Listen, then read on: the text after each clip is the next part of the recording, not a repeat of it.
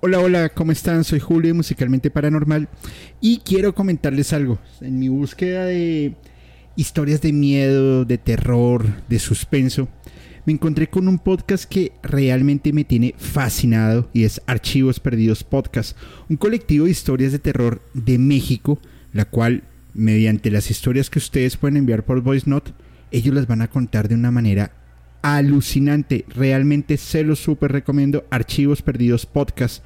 Y esto lo pueden escuchar en Spotify, Apple Podcast o cualquiera de sus plataformas de preferencia. Soy Julio Musicalmente Paranormal y les envío un abrazo.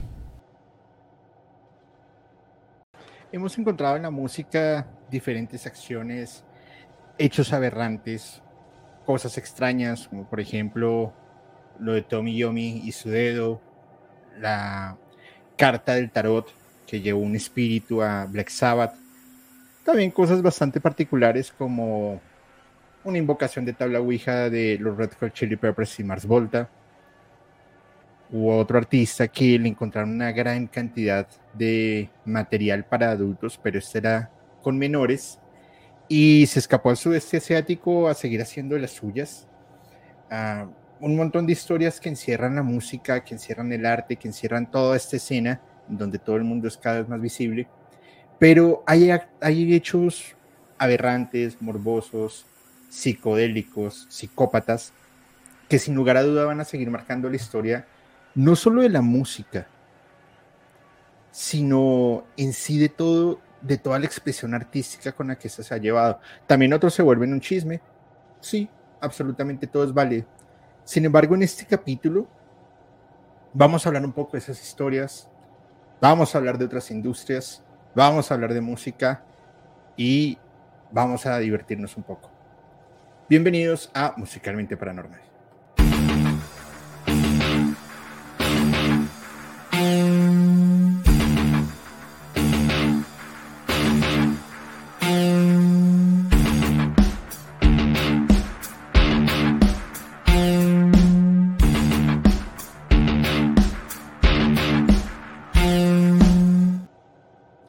Muy buenas noches y bienvenidos a Musicalmente Paranormal, un espacio diseñado para sentir, vivir, disfrutar la música de una forma totalmente diferente. Soy Julio y les doy a todos una cordial bienvenida. Y además porque hoy tengo un invitadazo de lujo, eh, muy divertido, muy buena onda, con un muy buen conocimiento. Debo reconocer que ya habíamos grabado un capítulo hace unos meses pero él me dijo, me llamó y me dijo, oye, cabrón, ¿sabes que no me gustó tu capítulo? Y no te doy autorización de que lo saques al aire, sino te voy a denunciar. Y yo, ah, pues entonces denúncieme, a ver cómo es. Entonces, porque le dicen Don Metal, le comí. ¿O cómo fue? Sí, sí, este, la verdad es de que salía muy gordo y yo dije, no, este, vamos a quitar ese episodio y pues nada, llamé a los abogados y ya te estaban demandando a la verga. ¿no? nada, Básicamente pasó algo raro porque la verdad es de que viajaste hasta México, y yo estaba allá, grabamos todo el asunto y me dices que todo se borró sin, sin ninguna explicación, ¿verdad?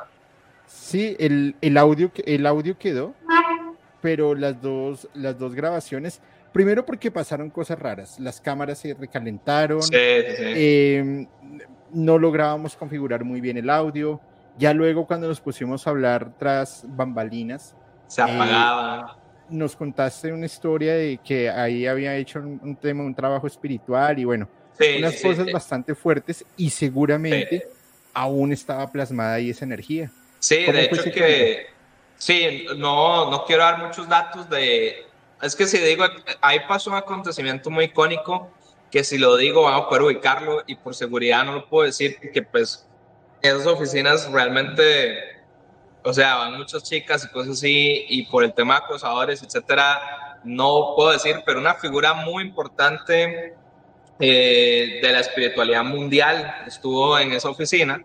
Pero no solamente eso, sino que eh, ahí mismo yo y mi brujo, yo tengo un brujo personal, eh, hemos hecho varias, varios, varios rituales, ¿verdad? varias limpiezas y dentro de esas limpiezas también vamos a sacar un podcast, de hecho, con Marcela Moss, porque ahí voy a promocionar mi podcast. Este, hay, hay un podcast que le estamos, uh, estamos sacando, que se llama Dead Unicorn. El primer episodio fue con Fepo, de hecho. Y trajimos a ese brujo, ¿verdad? Que es mi brujo. Y de hecho, cuando estábamos grabando el episodio, eh, nos comentó que hay como entes o que él veía niños o duendes también ahí en, en la oficina, pero la oficina es muy grande. Cuando nosotros estábamos grabando ese episodio, de hecho, también nos tiraron así como cosas, como un, un tarro de café o algo así. Entonces me dicen que esa oficina tiene mucha, mucha actividad paranormal. Yo ahí estuve durmiendo varias veces, he dormido una semana, dos semanas ahí de noche y pues yo nunca personalmente sentí nada. Pero sí es cierto que hemos hecho varios trabajos de brujería dentro de la oficina y también de que hubo una, una persona que, de nuevo, lastimosamente no lo puedo decir ahorita por, por temas de seguridad, pero hubo una persona icónica eh, religiosa a nivel mundial que comió ahí en esa oficina antes de que fuera mi oficina y hoy en día pues básicamente es la ofi, ¿verdad? Entonces siento que hay residuos de mucha energía paranormal, ¿verdad? Y de, y de cosas así. Lo que yo pienso es que voy a, voy a dar una hipótesis y aquí, aquí la podemos discutir. Lo que yo pienso es que la energía negativa eres tú. Probablemente. ah, porque cuando, si hicieran una limpieza yo miré a la verga. No, no, no, pero no. Eh, eh, es, pero es cierto que es cierto que hemos hecho el, ritual, hicimos un de nuevo, este, yo, yo sé que mucho misticismo y va, la gente a decir, ¿para qué invitan invitados? No puedo hablar, ¿verdad? Pero esto lo voy a revelar en algún momento más adelante cuando sea pertinente. Pero es cierto que en, ese, en esa oficina, el ritual que, que hicimos, una limpieza que hicimos, sí fue eh, con demonología, demonología.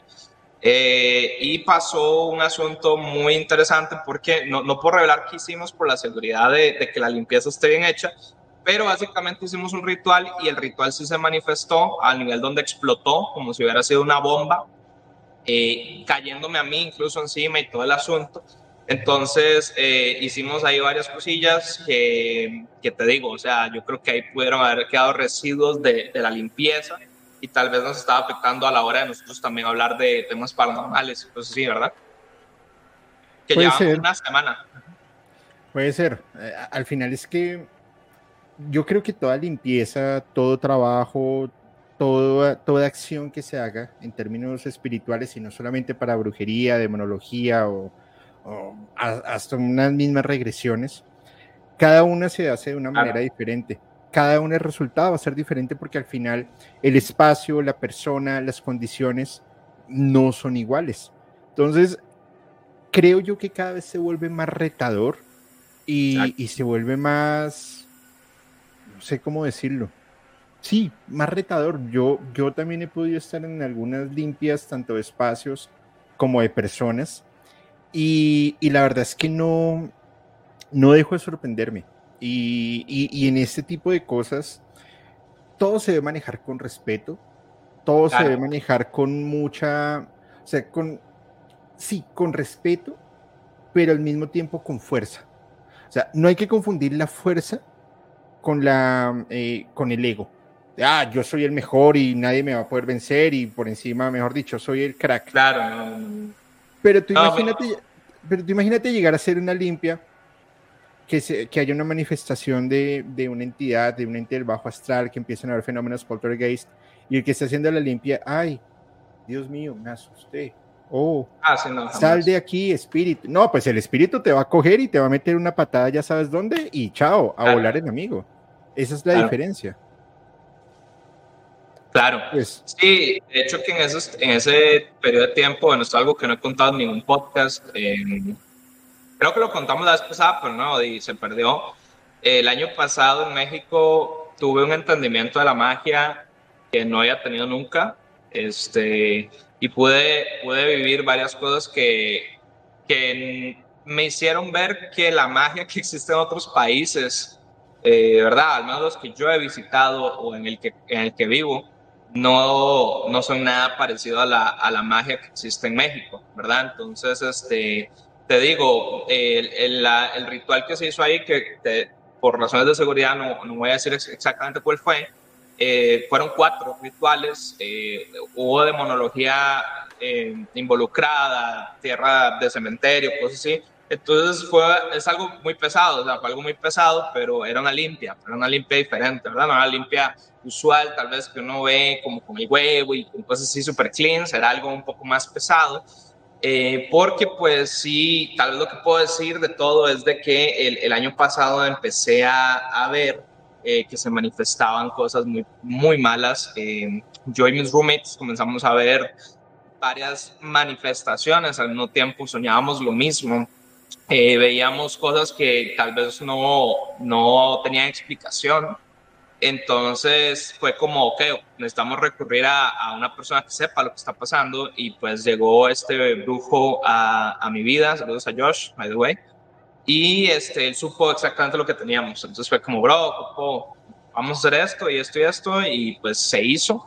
Y literalmente cuando vos llegaste, yo creo que llevamos como, no, yo creo que llevamos más, ya como un mes, pero sí estábamos en el espacio donde, donde se había hecho esa limpia. Y este, en ese momento, cosa que no te dije porque no lo sabía, todavía tenía yo residuos de, de, de lo que me habían hecho. Entonces, este, tal vez por ahí sí se fue. Si te interesa, igual te puedo contar hasta donde pueda, te puedo contar las cosas que viví el año pasado que, que no las he contado pues, nunca, básicamente.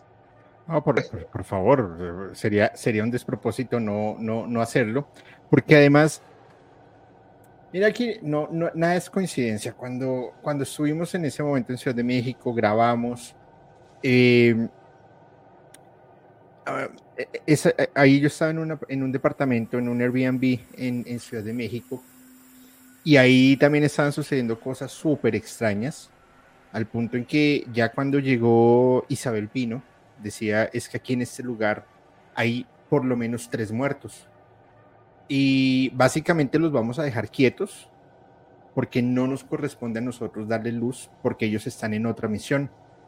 Sin claro. embargo, la pesadez que había en ese departamento, el mal olor, porque olía a, a pura cañería, eh, no nos dejaba estar tranquilos. Eh, era una, una, sensación bastante, bastante fea, inclusive con, con un invitado que, que, estaba, estaba grabando. Yo había comprado una vela eh, color violeta y esta vela sacaba chispas.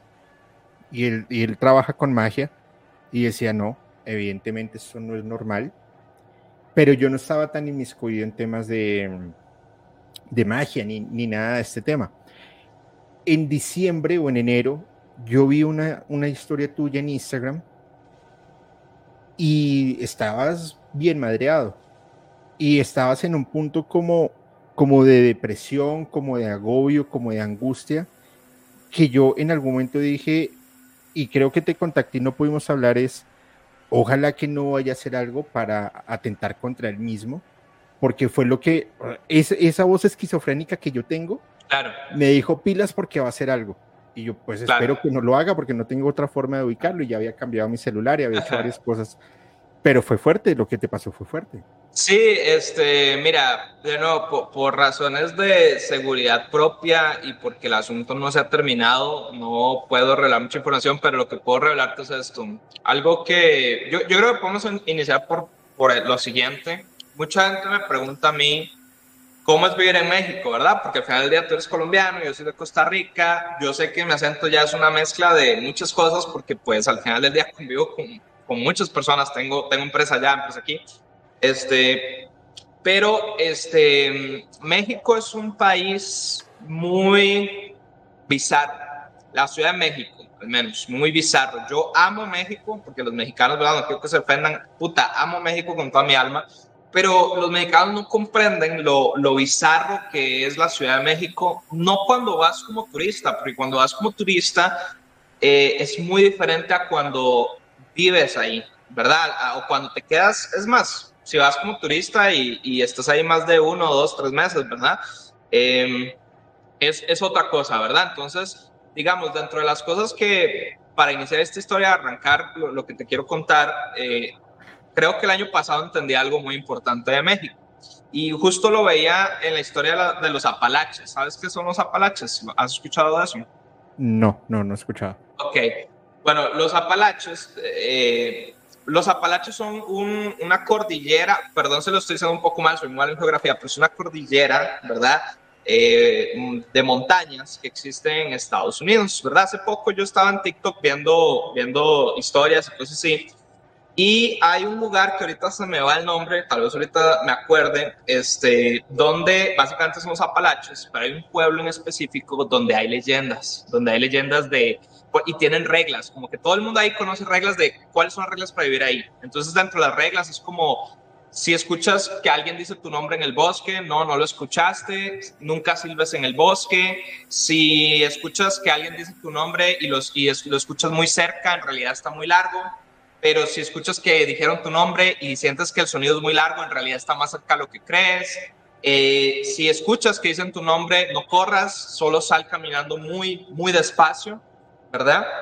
Y este, básicamente como una serie de reglas y es porque se dice que ahí existen criaturas o es como, como que existen muchos nahuales o skinwalkers que les dicen en, en, Estados Unidos, ¿verdad? Y hay mucha, mucha magia. Ahorita, si me permites, ahorita en el celular voy a buscar exactamente dónde es pero básicamente es en los Apalaches, ¿verdad? Entonces, ¿qué era, ¿qué era lo que pasaba? Yo vi un TikTok de una chica que usa un programa de, de, computación donde cómo se ve el mundo hace miles de años, incluso cuando estaba Pangea, donde todos los continentes, para el que no sepa qué es Pangea, todos los continentes estaban unidos como uno solo.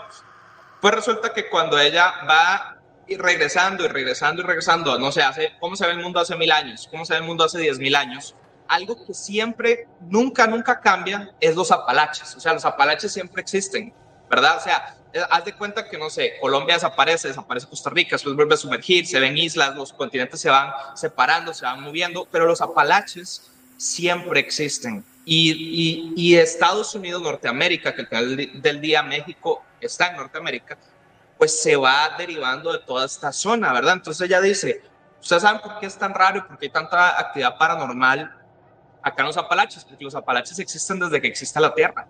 O sea, llevan miles de miles de millones de años, incluso antes de que existiera el humano. Yo eso, ¿por qué les estoy contando este dato? Porque un amigo que vive en México, que es Tico, ¿verdad? Pero que vive allá más tiempo, ha vivido más tiempo que yo.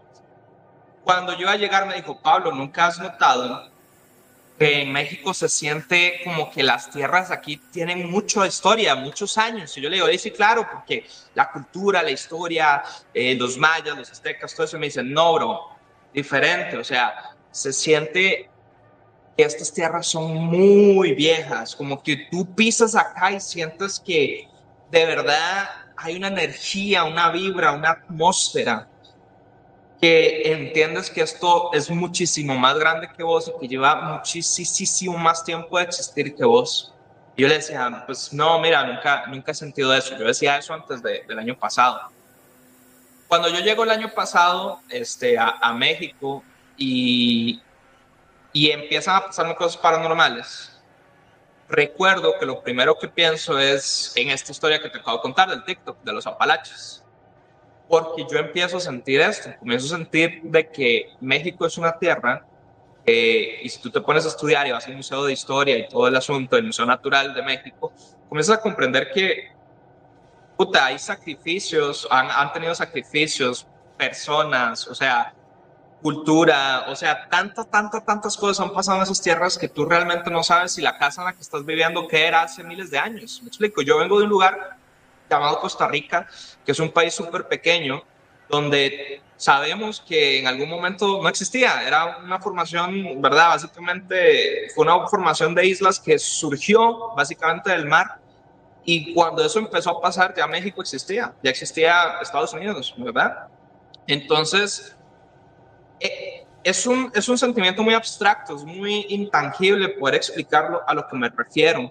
Y, y, no sé, ¿verdad? No sé, porque existen otros países que tienen la misma cantidad de años que México, o tal vez no tantos, pero más que Costa Rica. Pero es algo que a mí sí, sí se me quedó mucho en la cabeza, donde yo dije, este sentimiento de que esta tierra tiene tantas personas, tantos rituales, tanto sacrificio, tanta cultura, tanta religión, religiones que ni siquiera comprendemos al 100% ahorita te, hace algo, ¿sabes? Te hace algo y te da una energía ahí que yo creo firmemente, eso es algo subjetivo, los brujos y las personas que practican magia realmente bien pueden, o sea, les, les juega a favor. Me explico, no sé si tiene sentido lo que estoy diciendo, porque sé que es muy onírico y muy intangible explicar, pero es algo que siempre le digo yo a las personas de Costa Rica, México es un lugar bizarro solo por el hecho de que ni siquiera comprendemos la cantidad de años que realmente lleva existiendo en este planeta, ¿verdad? Ah. Basado de ahí, bro, eh, todo empezó realmente porque, eh, de nuevo, no puedo decir muchas cosas, pero empezaba a tener visitas que me decían que veían una señora caminar en medio de la sala donde, donde yo estaba rentando, básicamente. De repente en la noche escuchaba eh, a roommates también levantarse y decían, es que acabo de ver una persona pasar por allá, por la ventana y no sé qué. Yo les decía, ah, no, están, no creo, ¿verdad? Puede ser, no sé qué, pero ese lugar en el que yo estaba rentando, donde todo empezó, este, yo siempre me sentí muy incómodo. Nunca sentí, nunca sentí comodidad, nunca sentí que que yo estaba ahí bien, como tú dices, siempre habían malos olores, algo que tú estás diciendo que, que, pues en la Ciudad de México es muy común, pero, pero digamos que tú entiendes que no es un olor normal, que tú sabes que es una, es algo que no, no sabes muy bien de dónde viene, de dónde no. Yo siempre sentí ese, esos aromas, siempre sentía que no era bienvenido. Pero bueno, yo dije, ya, importa, es un Airbnb, voy a tranquilizarme, ta, ta, ta, ta, ta. Recuerdo que una de mis roommates me pidió permiso para poner sus brochas de maquillaje en el baño que a mí me correspondía. Hagan de cuenta que yo estaba en una habitación que tenía un baño individual dentro de esa habitación y me dicen, ¿puedo maquillarme acá? Es que el baño que a mí me tocó no tiene espejo como el que tú tienes y no sé qué. Yo, sí, adelante, no importa. Pone ahí las brochas de maquillaje, se maquilla, termina de maquillarse, todo bien, sale. Yo sabía que esas cosas estaban ahí porque cada vez que yo entraba al baño, pues las veía, ¿verdad? Hagan de cuenta que eso fue, no sé, como a las 10 de la mañana. A las 6 de la tarde estoy yo con un amigo que no veía hace mucho, mucho tiempo. Justamente este amigo que me estaba hablando, de, que, que, me, que me enseñó, me dijo esto de la, de la longevidad de las tierras. Estábamos hablando así, ponernos al día de temas súper, ¿verdad? Normales, que la novia, que no sé qué, que qué has comido, que qué has hecho. Y de repente escuchamos en el baño así. Y nosotros así como, what the fuck, ah, ¿verdad? Entonces Abro yo el baño y veo las brochas de ella esparcidas por todo el lugar abajo. Y de nuevo, no es como que se cayeron, es de que realmente las veo esparcidas. O sea, ¿qué quiere decir eso? Parecía literalmente como si alguien hubiese agarrado esas brochas, las hubiera aventado, pero luego las hubiera esparcido en un semicírculo. Cosa que de hecho, no sé si alguien recuerda las historias que he contado. Ya una vez me pasó algo así, ya lo había visto yo en ropa, en una historia que yo digo que cada vez que cuento nos asustan. Y ya lo había visto yo algo así. Entonces yo obviamente lo veo y me medio tripeo y yo digo, ya, ¿qué importa? Y, yo agarro todas las cosas y las vuelvo a poner. Pero mi amigo me dice, bro, nos asustaron. o sea, eso no es natural. Porque el, el, movimiento natural de las brochas hubiera sido que cuando se hubiera caído hacia la izquierda, hacia la derecha, no hacia el lugar donde cayó y se hubiera hecho un semicírculo. Pero yo, a pesar de que creo mucho en las cosas, siempre trato de ser escéptico hasta que pasa algo. Tal vez por eso me pasan cosas, porque trato de no creer al inicio, ¿verdad? Esa fue la primera red flag. Pero días después yo empiezo otra vez a notar que varias roommates me dicen, es que siento que hay alguien acá, siento que veo gente pasar por las ventanas y realmente no hay nada y yo todavía sigo ignorando el tema hasta que una chica que venía de Costa Rica va y se queda en el Airbnb donde estábamos y ¿qué pasa? La chica una noche se levanta y me dice, vi a una señora, como les dije, una señora así como muy mórbida y así, afuera de la ventana, viéndonos. Ahora, cuando yo digo ventana, hagan de cuenta que esto, este Airbnb no daba hacia la calle, no daba hacia un lugar donde una anciana realmente podía estar ahí. Era un edificio donde no había nada, o sea, literalmente había una pared, o sea, como un muro de ladrillos. Entonces la ventana simplemente daba como un patio, como un pasadizo artificial donde realmente solo nosotros podíamos salir. Entonces, ya cuando pasa eso, yo me quedo como puta, de verdad algo está pasando. Entonces, yo lo ignoro, esa noche salimos a jugar juegos de mesa, empezamos a jugar juegos de mesa y ahí es donde pasa lo que ya comienza a ser ya para mí algo bastante extraño y es de que yo estoy jugando juegos de mesa con mis amigos y a mí de la nada, de la nada, se me viene la imagen de ver una niña muerta cubierta de sangre. Se me viene ah, la carajo. Sí, no sé por qué, simplemente yo la visualizo en mi mente y, y, la veo detrás de mis amigos. Han de cuenta que estamos jugando Risk, de hecho. Entonces estamos dos personas. Han de cuenta que yo estoy acá, aquí hay otra persona. Estamos en el centro. Hay dos personas dando hacia el frente. Y yo la veo detrás de la, de la chica que está enfrente de mí, ¿verdad? En mi mente. En mi mente. ¿Verdad? Cuando yo pienso eso, inmediatamente un segundo después me dice la chica, hey, qué loco si se nos apareció una chica cubierta de sangre en este instante. Puta, cuando dice eso, digo, hey, te juro por mi vida que eso es lo que acabo de pensar. Y donde yo termino de decir eso, esto, esto lo estamos jugando no dentro del Airbnb, lo estamos jugando en un área fuera del Airbnb que da una cafetería que podíamos ver con los refrigeradores y ya estaba cerrada la cafetería y todo. Estamos donde yo termino de decir, te juro que estoy pensando eso, comienzan a hacer así. El las refres de esa cafetería y nosotros nos quedamos ahí, todos nos levantamos y nos digo, a ver, a ver, quédense quietos, no se muevan, no se muevan, no, le pongan atención a esto. Relájense, rajémonos, todo bien, no pasa nada. No es nada, puede ser que los refrigeradores están malos, entonces ya, ya están muy asustadas. Claro, ya habían días que ya yo había contado las brochas y todo lo demás, que ya les había contado que pasó en la mañana y ya los días anteriores habíamos, habíamos hablado de que había una señora y no sé qué. Y entonces nos quedamos tranquilos. El rato yo digo, qué loco que sí, hubiese una chiquita llena de sangre. Y apenas termino de decir eso, otra vez pum, y puta. Y ya nos pero fue, fue apenas, pero fue apenas ustedes dijeron eso. Sí, apenas decíamos eso. De hecho, apenas decíamos eso, nos, nos, nos pasaba, o sea, nos tocaban los refrigeradores y entonces en la segunda vez que pasa, ya ahora sí nos levantamos y decimos, no, ya vayámonos a la verga y metámonos al departamento porque ya a ver si nos están asustando el chile, ¿verdad? Entonces nos metemos al departamento, dormimos tranquilos, yo duermo solo esa noche, pero puta, ya ahí yo tenía miedo, sinceramente. Y recuerdo que días después, esto lo normalizábamos mucho, porque haz de cuenta que cuando nos em, te empiezan a asustar, creo que uno normaliza muchas cosas, ¿verdad? Como que en las películas de terror uno dice, es obvio que es un fantasma, pero al chile uno actúa así. O sea, uno escucha algo en la cocina y dice, puta, son los tubos. No, no es nada, ¿verdad? Entonces, después de ese evento ya todos estábamos un poco como, ok, ok, ok, aquí está pasando algo. Y recuerdo una noche donde yo empiezo a escuchar gritos de una mujer así de... Ah, ah", desgarradores y yo digo, algo está pasando.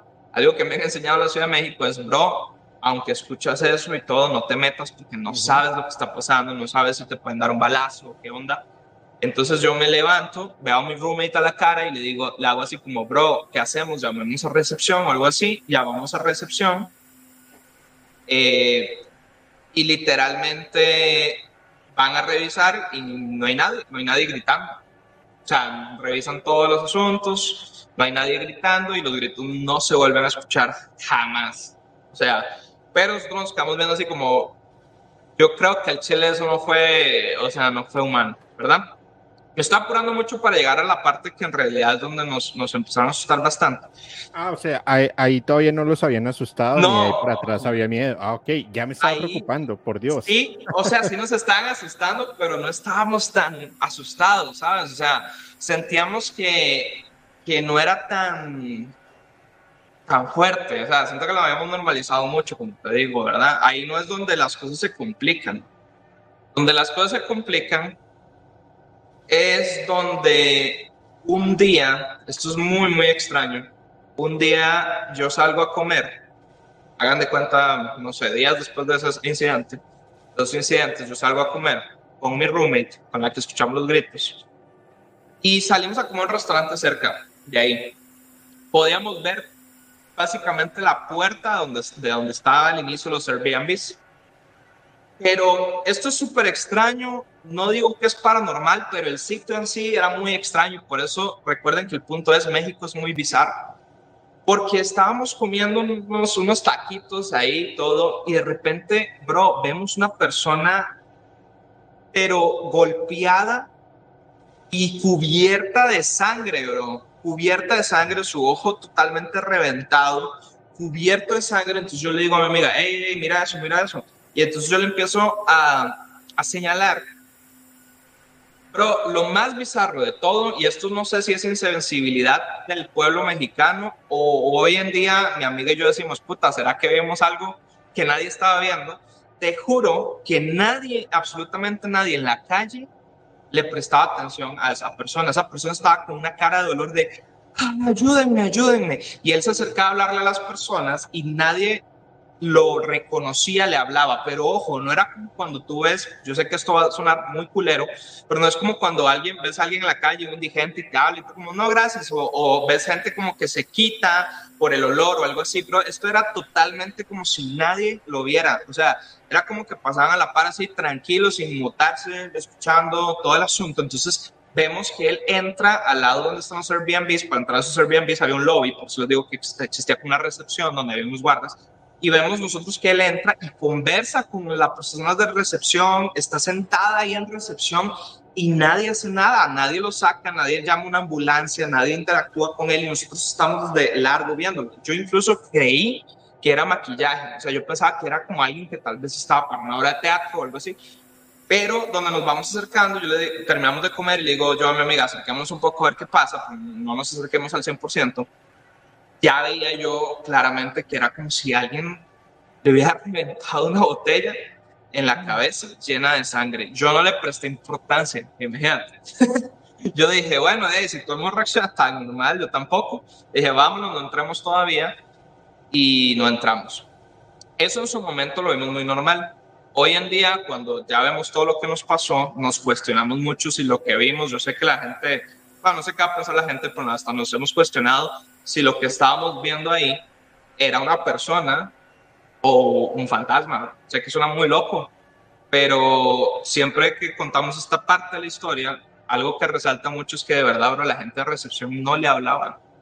O sea, no, no interactuaba con ellos, pero haz de cuenta, yo no sé qué pasaría en Colombia y te hago la pregunta en este instante y quiero que me la respondas. ¿Qué pasa si una persona ensangrentada entra al lobby de unos Airbnbs?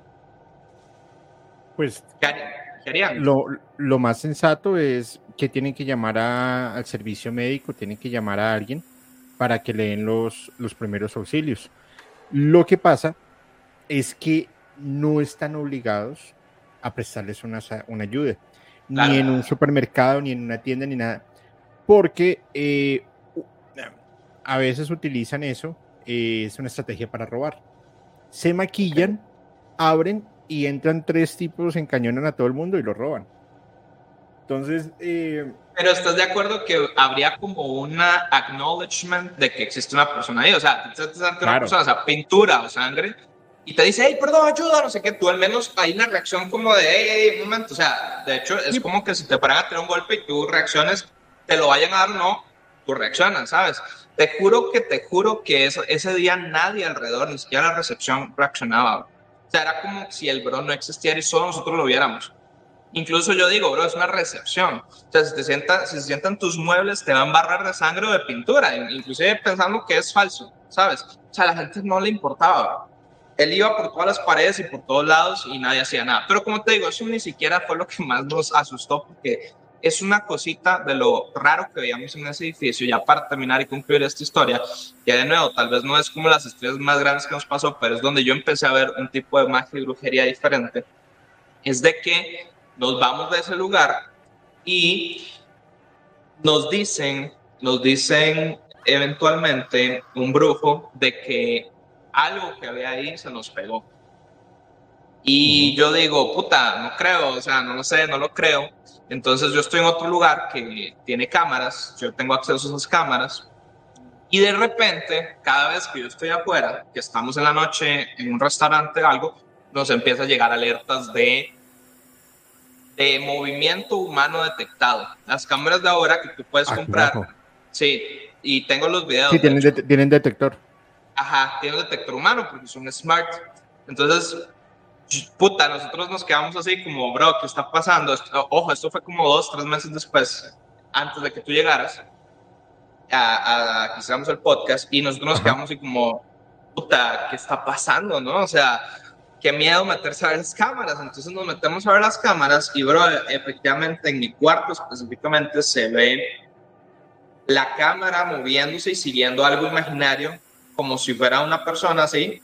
La cámara se mueve y de repente así y se va para el techo y comienza a grabar como si alguien estuviera caminando en el techo y bajar otra vez el colchón y se ponga en medio. Y no, y no pasaron ese video en algún momento por, eh, ¿cómo se llama? Por mapas de calor. Para No, poder ver la, es que no para lo he poder hecho. ver la figura. Inclusive, em, Pero te lo puedo pasar. ¿Cómo se- pásamelo, si quieres pásamelo, inclusive con, con una simulación de Kinect, como el Ok, Xbox, se hace como la figura. hace la figura perfecta. En un capítulo justo que hicimos con Alejo de Voces Ocultas, él hizo ese experimento aquí en Colombia, ya te voy a contar unas cosas en general de. Latinoamérica, pero era impresionante porque decían en un sótano, que eh, decía la historia que en un sótano eh, le habían quitado la vida a una persona y que le habían roto las piernas y que el fantasma o quedó ahí penando. Entonces que habían apariciones que escuchaban em, objetos caer, que escuchaban gritos, que escuchaban golpes, Claro. cosas extrañas. Y, y le dijeron, ok, ¿por qué no dejamos una cámara con sensores tipo Kinect? Claro. Cuando reproducen, eh, empiezan a, a hacer en vivo, bajan dos personas, una persona estaba en, en- en una laptop mirando el, el, pues el video, la chica que estaba ahí como que hizo, ¡Ah!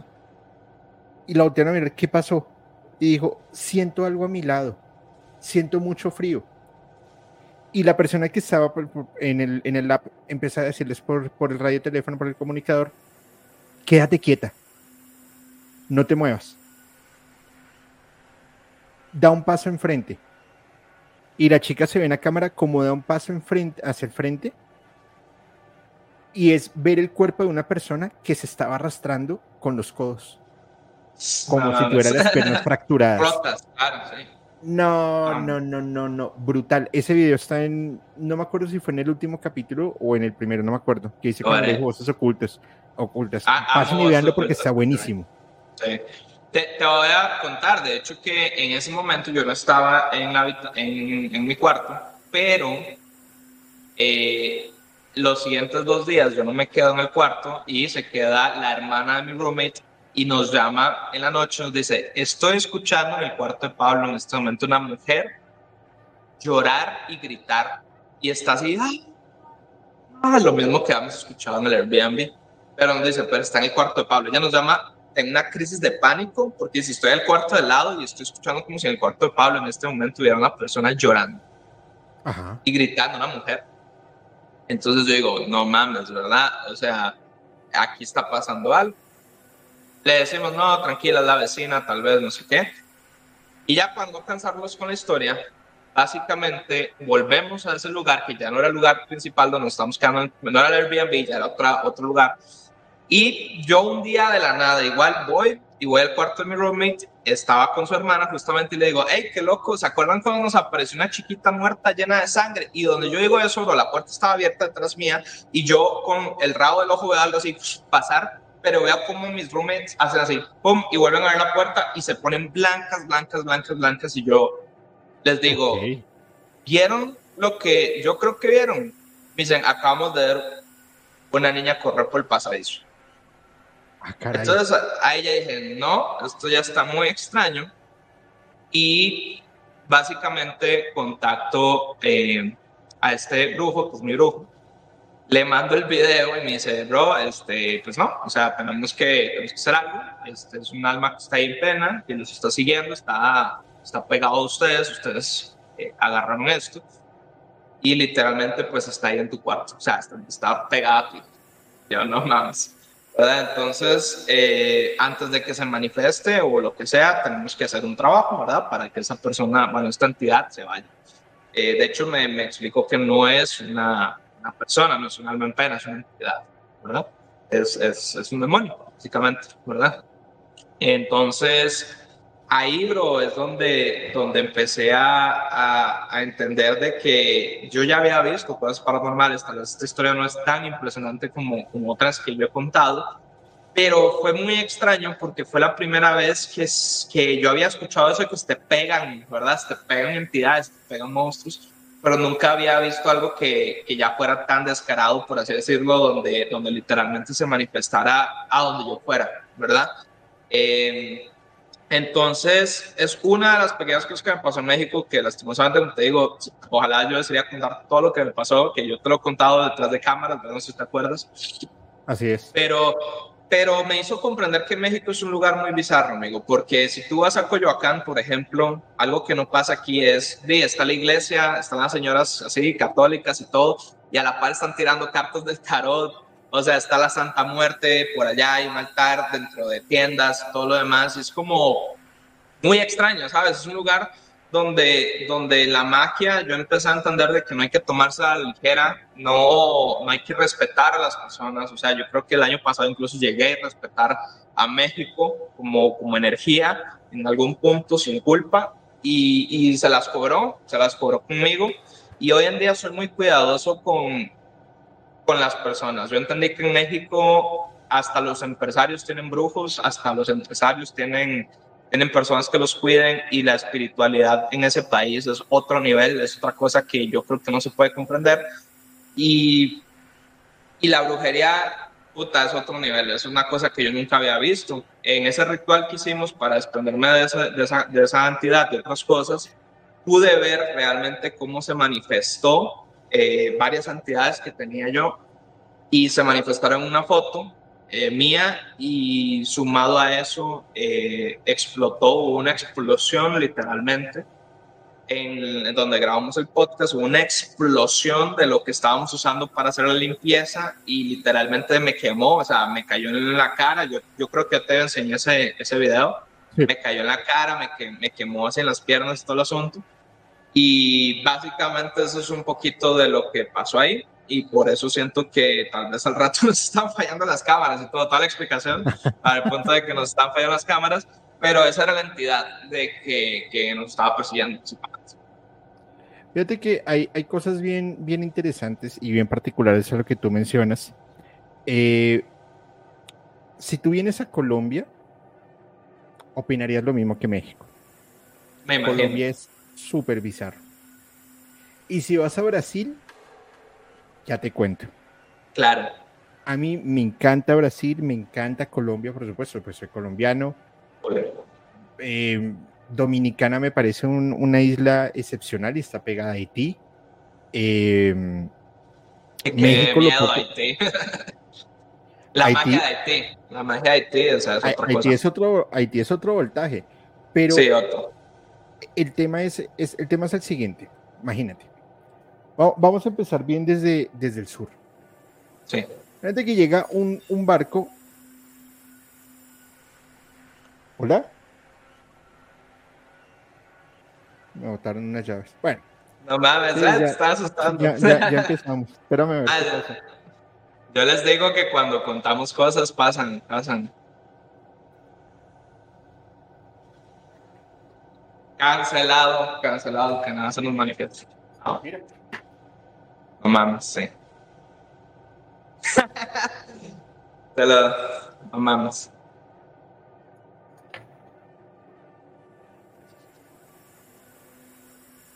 Ok. Vamos a ver. Fíjate que llega un barco a una isla en medio de la nada en 1722 y encuentran unas estatuas de piedra de 10 metros de alto mirando al mar. Todas. Y ellos llegan y dicen, ¿y esta vaina quién la construyó? Y empiezan a investigar y empiezan a ver y a recorrer el sitio y encuentran que en esa isla hay un volcán. Y dentro de ese volcán hay más estatuas. Pero no saben cuál era el, el, el porqué de las estatuas. Y eso es lo que pasa en, en ¿cómo se llama esto? En Isla de Pascua. Ahora, ojo, gracias. Ahora, eh, aquí en Colombia, una zona en, en el Huila, encuentran también unas estatuas entre 5 y 10 metros de alto que datan del año 4 antes de Cristo, Wow. Colombia. wow. Y si nos vamos a ver la cultura maya, en la, la pirámide de Chichen Itza o Teotihuacán, pues no hay un dato verídico, ni siquiera se sabe cómo se construyeron. Y si miramos Egipto, pues será otro cuento. Y si miramos China, será otro cuento. Y en ese momento, claramente, a mi criterio personal, tenían ayuda de civilizaciones más avanzadas que no necesariamente eran no humanas. También tenían ayudas no humanas porque pues, podían conectarse con su... Sigue Dolce. Con su suprasensible. Y está bien. Pero a lo que voy es lo siguiente. En ese momento los indígenas utilizaban justamente magia, magia ancestral, esa conexión con la naturaleza para poder justamente eh, hacer lo que estaban haciendo. Imagínate todo el proceso de evolución que esto ha tenido a tal punto en que con elementos tan básicos, no me lo tomen a mal, como un tabaco y una vela, puedes joder a una persona. Claro. En México, a mí me pasaron cosas muy fuertes. Yo amo México. Espero estar en México pronto. Pero me pasaron cosas. Voy, a hacer aquí una, una, una declaración. Eh, y que arda el mundo. Mi primera vez en México fue con Eric. La primera vez que me asustaron, ojo. Sí, que Importante. Sí, sí, sí, sí. No les cuento después qué pasó cuando nos tomamos el vino. Eso es el problema de nuestra, eso es nuestra intimidad. Pero estábamos grabando en, en, casa donde, donde estaba viviendo en Mérida. Eh, no, inclusive antes. Resulta que invité a un grupo de amigos a ver un capítulo de estreno de mi podcast. Era una vaina de el reggae contra el sistema, el de Bob Marley. Yo estaba en la sala viendo el, capítulo y en el chat y ellos estaban en la habitación. En un momento estábamos, eh, ya acabamos, nos pusimos a cenar, nos tomamos unas chelas y ¡pum! se fue la luz. Y el ambiente empieza a ponerse pesado, pesado, pesado, pesado. Pero no estábamos hablando nada de terror, nada paranormal, nada extraño. Claro. Mariana, que es la, chica que maneja redes de, podcast, me dice, eh, voy a usar el baño. Yo, claro, adelante. Entra al baño y le botan la puerta. Y no había nadie. Entonces, claro, pues se sacaron de onda y bueno, listo. Ya luego, cuando me mudo de casa, estábamos con Eric grabando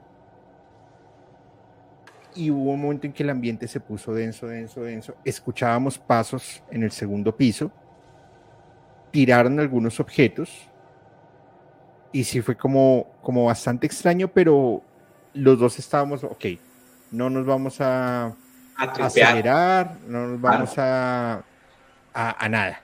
Claro, para no alimentar esa energía. Claro. Resulta, yo subo al baño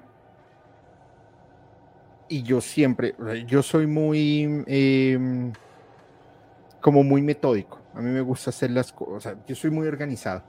Entonces, a mí me gusta tener, como era una, una cortina de esas como de tela, no sé cómo se llama. Entonces, siempre me gusta tenerla cerrada, que no se vea la bañera. La tapa del sanitario siempre me gusta tenerla cerrada también. Y la puerta del baño cerrada. Y es costumbre. Subo, entro al baño, salgo, dejo todo como les he dicho, bajo, seguimos ahí hablando y vuelvo a subir al baño. Cuando subo, la puerta estaba abierta, la tapa del sanitario estaba abierta, la cortina estaba corrida y había una rana. una rana. Una rana. Okay. decía, es, o sea, la rana no abrió la puerta, la rana no, no, creo que haya abierto tampoco la tapa del sanitario y se hubiese escuchado igual. Y no corrió la cortina. A mí, a mí me pareció, me pareció muy extraño. la verdad. Me llama el otro día Anabel, que es una amiga santera, quería preguntarme algo y le dije, oye, me sucedió esto. Y me dijo, sí, no te preocupes, te están dando permiso de que vivas ahí. Y es una entidad de la naturaleza. No Esto fue en México. Eso fue en Mérida. Ok. Y decía, ok. Me dijo, sí. Siempre que uno se va a mudar a algún sitio en México, ella me lo decía, cada quien lo cree a su manera, eh, hay que pedir permiso porque son espacios de seres ancestrales, de culturas que llevan millones de años en su proceso de evolución y han dejado ahí pasmado. Antes de, te hago un paréntesis para seguir con la historia, quiero enviarle un abrazo enorme a Luis, Luisé. Eh, Luisé, te enviamos un abrazo con todo el amor del mundo.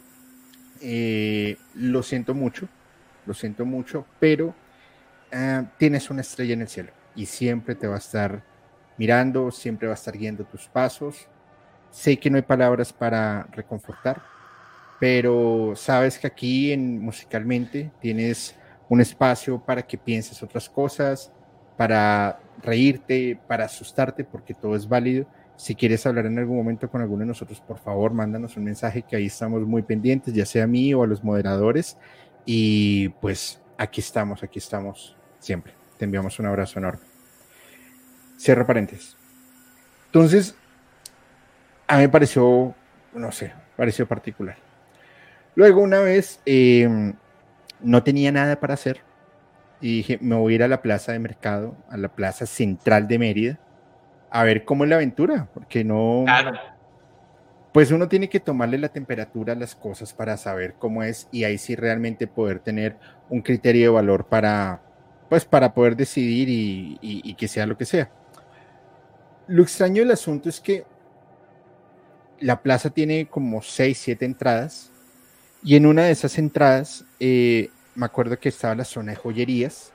En una plaza de mercado yo nunca he visto que hubiese joyerías, pero allá sí y pegada estaba la zona de los pescados. Entonces, sangre por todo lado, cabezas de pescados por todo lado. No, una vaina realmente bizarra, como tú lo dices. Sí, sí, algo, algo que no se ve normalmente, según yo. No, no, no, no, no. Aquí, pues, bueno, hay muchas, bueno, mentiras, la Plaza Itachi en Guadalajara también es súper bizarra, pero eh, esa sí me pareció muy rara. Lo, lo curioso del asunto es que iba pasando por, por los puestos, creo que de verduras, y había un puesto enorme de temas de brujería. Entonces estaba la Santa Muerte, estaban unos cosas ahí colgados, que le vendemos esto, esto, esto y lo otro. Y a mí me dio muchísima curiosidad. Lo raro del asunto es que la persona que se me acercó a atenderme me dijo, o sea, ni, me preguntó qué quería ni nada. Me dijo, toma, llévese esto. Y me dio un incienso. Me dijo, préndalo en un par de meses. Ya entenderá. Ok. Y, y sí, después empezaron, se, armó un, un miércolero y no, no, no la pasé tan bien. Pero era como si ya hubiesen visto que yo estuviese marcado. Claro al, final el manejo de energías, eh, no quiero dar mucha información, pero en, de Costa Rica conozco una, una, persona que, por Dios, ni se diga. Al final, mi estimado amigo, la maldad no conoce fronteras. Sí, no. ese es el asunto. Ahora, lo que tú, de lo que tú comentabas de esa historia, eh, esa historia es real. Resulta que eh, es una banda de música colombiana y ellos se iban a presentar en un bar.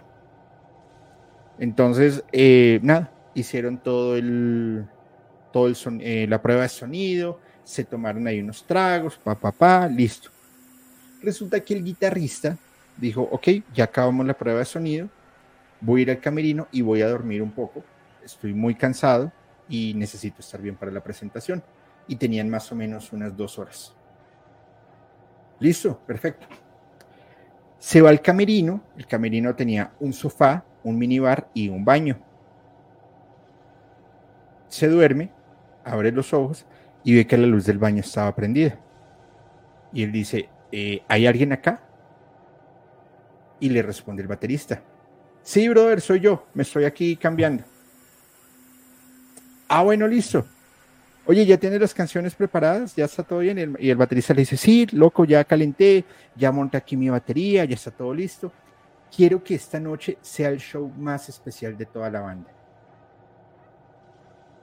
Cuida, por favor, tales acordes, cuida, por favor, el ritmo de tal canción, diviértete, no te estreses. Le dijo cosas que siempre le decía antes de una presentación. Él le dijo, sí, brother, papá, pa, listo, papá, pa, listo. Te espero afuera, le dice él, y el otro le dijo, listo, te espero afuera. Sale el guitarrista y se encuentra el manager de la banda totalmente convertido. Ese señor estaba pálido, le temblaban las manos, se sentía mal y le dijo, brother, ¿qué te pasó? Y dijo, no quisimos despertarte. Pero, no voy a decir el nombre, el baterista se suicidó hace una hora. No Y él dice, pero lo, acabo de hablar con él en el baño. Entran los dos al baño, al, al camerino, abren la puerta y estaba una baqueta. Se estaba despidiendo de él. Claro, sí. ¿Cómo explicas eso? Claro, mira, yo, yo creo, perdón, no, sé si la historia ya terminó, pero me gustaría darte tu opinión. me parece una historia muy, muy, muy, bonita, incluso. muy emotiva. Y también muy escalofriante. Sí, total. De hecho, se me se pararon los pelitos y todo. sí. Este, mira, la música, creo que hay muchas personas que no saben, yo soy músico, realmente, estudié ingeniería en sonido, tengo una banda con Five Puffles, se llama es nueva la música es algo muy diferente, muy místico, porque al final del día, hace poco, eh, bueno, yo, tengo una empresa, hace poco uno de mis empleados me decía, bro, yo sé dibujar, sé animar, sé hacer muchas cosas, pero hacer música es de las cosas más difíciles que, que he experimentado y no se me da tan bien. Y yo le dije, bro, mira, yo que canto y, toco piano y así, digamos, la, la, música es algo muy diferente y no, no significa que un arte sea mejor que el otro o una disciplina más compleja que la otra, porque creo que muchas veces como que caemos en esta competencia de dibujar es, es más fuerte que hacer música, es más difícil o whatever. No se trata de eso, pero le digo yo, ponte a pensar lo raro que es de que la música, una nota es un conjunto de vibraciones, un conjunto de frecuencias que no sé, ¿verdad? Voy a tratar de simplificar lo que estoy diciendo mucho para no ponerme muy ñoño, muy nerd, pero básicamente ponte a pensar por qué do, mi, sol suenan bien, por ejemplo, ¿por qué suenan bien? ¿Por qué, por qué esta nota y, y, esta nota suenan bien en conjunto? Si son una serie de vibraciones que simplemente, valga la redundancia, vibran en esa frecuencia, ¿cómo es posible que, que esa combinación suene bien? Yo sé que muchos músicos dirán, bro, es obvio, pero yo te digo, ponte a pensar, si nosotros vamos a la, a, la no sé, donde los neandertales y todo esto, lo primero que el ser humano también descubrió a nivel de artes o de disciplinas es dibujar, o sea, podemos ver jeroglíficos, podemos ver pinturas rupestres, podemos, ver muchas de estas cosas, pero, por ejemplo, la música en sí, digamos, eh, ha sido algo que es tanto, es, es como místico, siempre se han usado en rituales, siempre se han usado para, incluso para despedirnos de nuestros muertos, hay música, ¿verdad? A la hora de que nos casamos, al final hay música, ¿me explico? O sea, es algo que, que tiene el poder de hacernos vibrar. o sea, tú estás diciendo que para un ritual de muerte y un ritual de matrimonio hay música, es decir, que eh, eh, es como lo mismo, ¿no? No, o sea, ah, perdón, perdón. es broma, es broma, no, es broma. Es broma. Ah, Yo, perdón, dije lo mismo, dije, no. Este, pero, caso sí es como ir a la muerte, pero bueno. Sí, no, pero a lo que es yo le digo, bro, este, yo sé que la música tiene un poder muy, muy diferente. Ahora dijiste algo como, ¿verdad? Que la maldad existe en muchos lados. Yo te voy a confesar, a mí la música puta, la música que yo más amo, y hace poco vi que tuviste un episodio de esto de Ghost, o sea, Ghost es una de mis bandas favoritas, literalmente, ¿verdad? Y, y, y me encanta el hecho de que haya agarrado como vamos a una banda satánica, pero no vamos a hacer que el sonido suene así, o sea, no vamos a hacer que, que, suene como black metal y death metal, vamos a hacer que suene como una iglesia católica, vamos a hacer que suene como música cristiana, pero es satánica, me explico. Y puta, yo tengo un guilty pleasure que, y yo lo voy a decir, o sea, yo soy metalero y la música entre más oscura más me gusta, o sea, sinceramente, Satanás como figura literaria y como figura musical me encanta, o sea, a mí puta, me encanta Ghost, me encanta muchas de las cosas que tiene y Satanás se me hace un personaje muy interesante. Y, y yo digo, o sea, también depende mucho de cómo se use. De hecho, mi brujo, que me ha enseñado muchas cosas, me dijo, bro, es que, digamos, uno puede, hay gente que usa los demonios, usa todo este poder oscuro para hacer mal, pero realmente también pueden ser una herramienta para hacer bien. Y con esto no estoy diciendo que se hablan satánicos y que crean que los demonios son buenos, estoy diciendo que la música la música siento yo hasta cierto punto, igual suena muy cursi, que es una forma de magia, es una forma de, de, de, transmitir energía, porque literalmente son un montón de personas juntas cantando algo, manifestando algo, ¿verdad? Y eso lo hablamos en el episodio anterior que no salió un video, que decíamos, o sea, ¿qué pasa si realmente, o sea, yo creo que las palabras tienen muchísimo poder, ¿verdad? Yo creo que si tú todos los días dices, no tengo dinero, no, no me va a ir bien. Eso es lo que tú vas a manifestar. ¿Qué pasa si todos los días estás escuchando y cantando y manifestando esas cosas? Yo sé que suena como una mamá de, hey, tengan, no escuches esto porque es malo, pero realmente si vas a un concierto donde hay miles de personas y estás cantando y manifestando algo, estás tirando energía y estás llamando, invocando cosas, ¿verdad?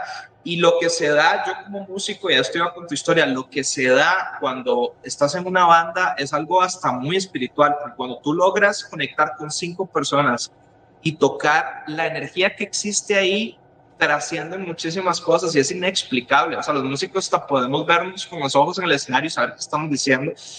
Y el hecho de, por ejemplo, el baterista llega a despedirse de, de esta persona a mí me parece algo que tiene mucho sentido hasta cierto punto, me explico, porque lo que compartieron, la música que hicieron y cómo tal vez llegan a miles de personas, este, o a cientos de personas, incluso son 10, ¿sabes?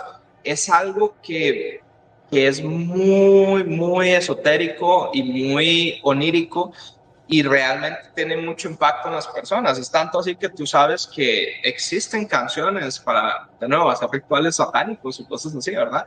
Este, pero bueno, básicamente es algo que quería decirte porque me recordaste e-, ese punto que, que dijo que dijo este, este empleado mío y me, y me, explicó como por qué la música es tan difícil versus yo dibujar. Y yo le dije, creo que es eso, bro. Creo que también hay un lado espiritual que tiene que estar involucrado. Y no digo que a la hora de dibujar no, pero creo que en la música hay algo muy espiritual que tal vez no existe en otras disciplinas, ¿verdad? Y se conecta muchísimo. Pero hay, eh, hay mira, has, tocado un, varios temas. O sea, el, el, do sólido suenan bien por una escala pentatónica y una formación de, de, de, sonidos que generan empatía o que generan un orden en el cerebro, porque la vibración es, eh, eh, está bien dada. Pero o sea, por escalas pentatónicas. Sin embargo, mira, mira algo. El black metal se toca o en una onda anticristiana o en una onda satanista o en una onda anticristiana satanista, que me parece una contradicción, pero ok, válido. Hay metal cristiano. Claro. Que es aún peor, porque metal es, oscuro, pero entonces lo quieren volver claro. Está bien. Sí. Y te pueden abrir eh, portales. Total. No necesitas tener una batería con un doble bombo y estar y estar escuchando una voz para abrir un portal. Un portal, la música es una vibración. Si tú haces mm, y te concentras y te pones a vibrar, te aseguro puedes abrir un portal. Con esto, con esto, ¿sabes qué es esto? Sí, no sé cómo se llama, pero sé que genera una vibración. Esta vibración es trémolo, ¿no? No, eso es un diapasón. Ah, diapasón. Esto está en la, que es el mismo tono cuando tú levantas un teléfono y ese sonido, ese es un la. Con el mismo sonido del teléfono, cerrando los ojos, intencionando para abrir portal, lo puedes abrir. Claro. Cuando tú vas a hacer una, o bueno, cuando, cuando yo voy a hacer una limpia al espacio, por ejemplo, donde, donde trabajo o al, donde vaya a estar, llevo esto y hace un sonido. Espera a ver si aquí se alcanza a escuchar.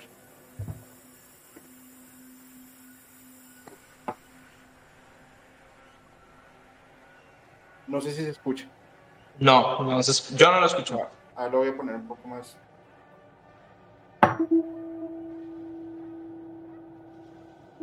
Bueno. Ahí sí, ahí sí, ahí sí. se escuchó? Lo que esto hace es mover, generar esta vibración para empezar a desprender justamente esas energías que se van pegando, tanto a una persona como a los espacios. Cuando esas energías se desprenden, ¿a dónde van? Para todo lado. Claro. Y es cuando puedes sentir esa sensación rara como hasta fenómenos poltergeist. No necesito una batería, lo puedo hacer con esto. Como, como cuando hay personas que están desarmonizadas, es decir, están con exceso de negatividad, pueden tener trabajos eh, espirituales encima, pueden tener mil y un motivos y se sienten mal. Cuando les pones a sonar este cuenco tibetano, se tranquiliza.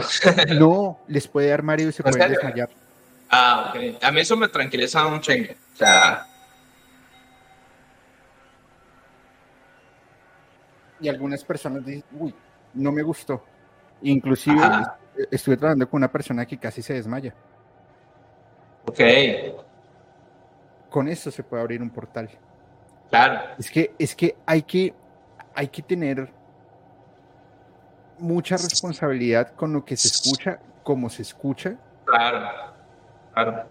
Si viste, perdona que te interrumpa, si viste cuando habíamos hablado en aquel momento que Lana del Rey estaba por Coyoacán, un mercado que yo siempre voy, pero eh, no la topé y pasó lo de México, que medio que ya lo has hablado, de que ella, mucha gente dice que percibe como una ola, pero no sé si viste lo más reciente de una persona que empezó a tomarle fotos a Lana del Rey con el celular, ¿viste eso? No, ¿qué pasó? Ok, eh, perdón que te interrumpa, pero siento que te no, no, esto. No, no sé si, si, tocaste la lana del rey en otros episodios, ¿verdad? Sí, sí lo, hablé, lo hablé después, inclusive por supuesto te di el crédito porque lo había hablado contigo. Pero sí, sí estuvo raro.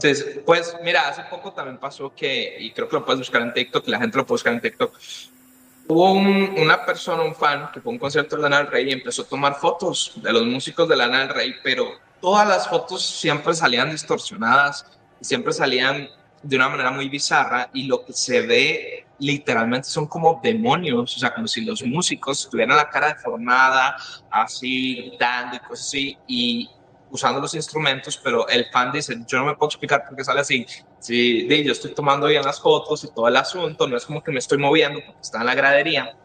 E incluso cuando le toma fotos a la pantalla, donde no es a Lana del Rey, digamos, a la distancia, porque uno puede decir, puede ser la distancia, puede ser, ¿verdad? Muchas cosas. No, cuando le toma fotos a la, la, pantalla, Lana del Rey en sí también sale deformada y, y, pues, ¿verdad? Esta es la teoría que todos decimos que Lana del Rey, pues, bueno, ya se sabe que practica magia, pero usa sus conciertos como rituales, ¿verdad? No sabemos si para bien o para mal, pero por ejemplo es algo que, que es un hecho, ¿verdad? O sea, los conciertos eh, son para mí, o sea, son rituales, incluso si un músico no cree en eso, ¿verdad? Y como tú dices, o sea, puedes abrir muchísimas, muchísimas cosas con solo eso, ¿verdad? Y ahora imagínate un artista que conoce y sabe que eso es un ritual y lo está haciendo. Los invito a que busquen ahí en TikTok Lana del Rey, Demonios, concierto, me imagino que va a salir algo así, y puedes ver ahí donde se ven las caras deformadas en el celular en mi concierto de Lana del Rey. ¿Verdad? Ah, pero eso está, eh, eh, eh, eso está bastante bizarro Sí. Y, fíjate que hay, hay, es que hay muchas formas de hacer música, definitivamente. Y música muy oscura. Mira que a mí me, me, acuerdo justamente de algo en este momento y voy a dejar acá el, en el link, en el chat, voy a dejar el link. Dale. Cuando quieran pasen y vean, solo por, por chisme. Perdón, perdón. Te puedo enseñar ya la imagen de cómo se ve Lana del Rey en el concierto bajo ese celular, si quieres. Por favor. Mira, vamos a ver si se ve. Ah, caray. Esa es lana del rey. O sea, y no es que ella esté usando una prótesis, nada, es como se ve en la foto de la, del fan que, que le tomó esa foto. Y los músicos tienen caras así, o sea, sé que ahí tal vez no se logra ver mucho, pero, o sea, literalmente se ven como si estuvieran usando máscaras de Halloween. Ya. Perdón, mira aquí el músico, mira.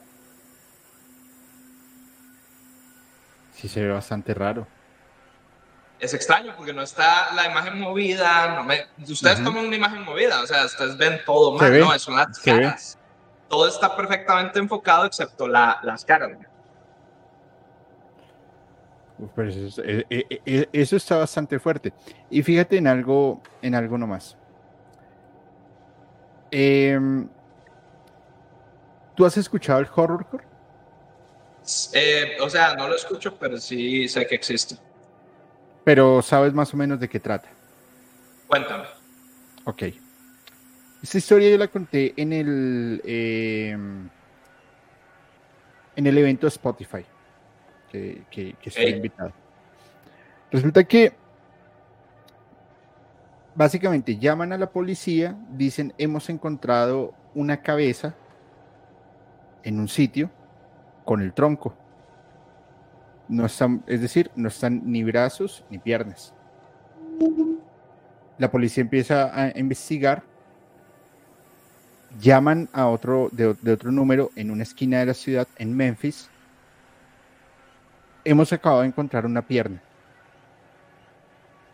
Luego del otro lado de la ciudad, la otra esquina, hemos encontrado la otra pierna y en las otras dos esquinas, brazo y brazo. En otro punto de la ciudad llegan unos raperos a donde un eh, brujo. Le dicen, completamos la misión. Quiero ver. Sacan una grabadora, play, y se escucha como esta persona, en vida, la estaban torturando le estaban haciendo accesos carnales y como la eh, desmembraban.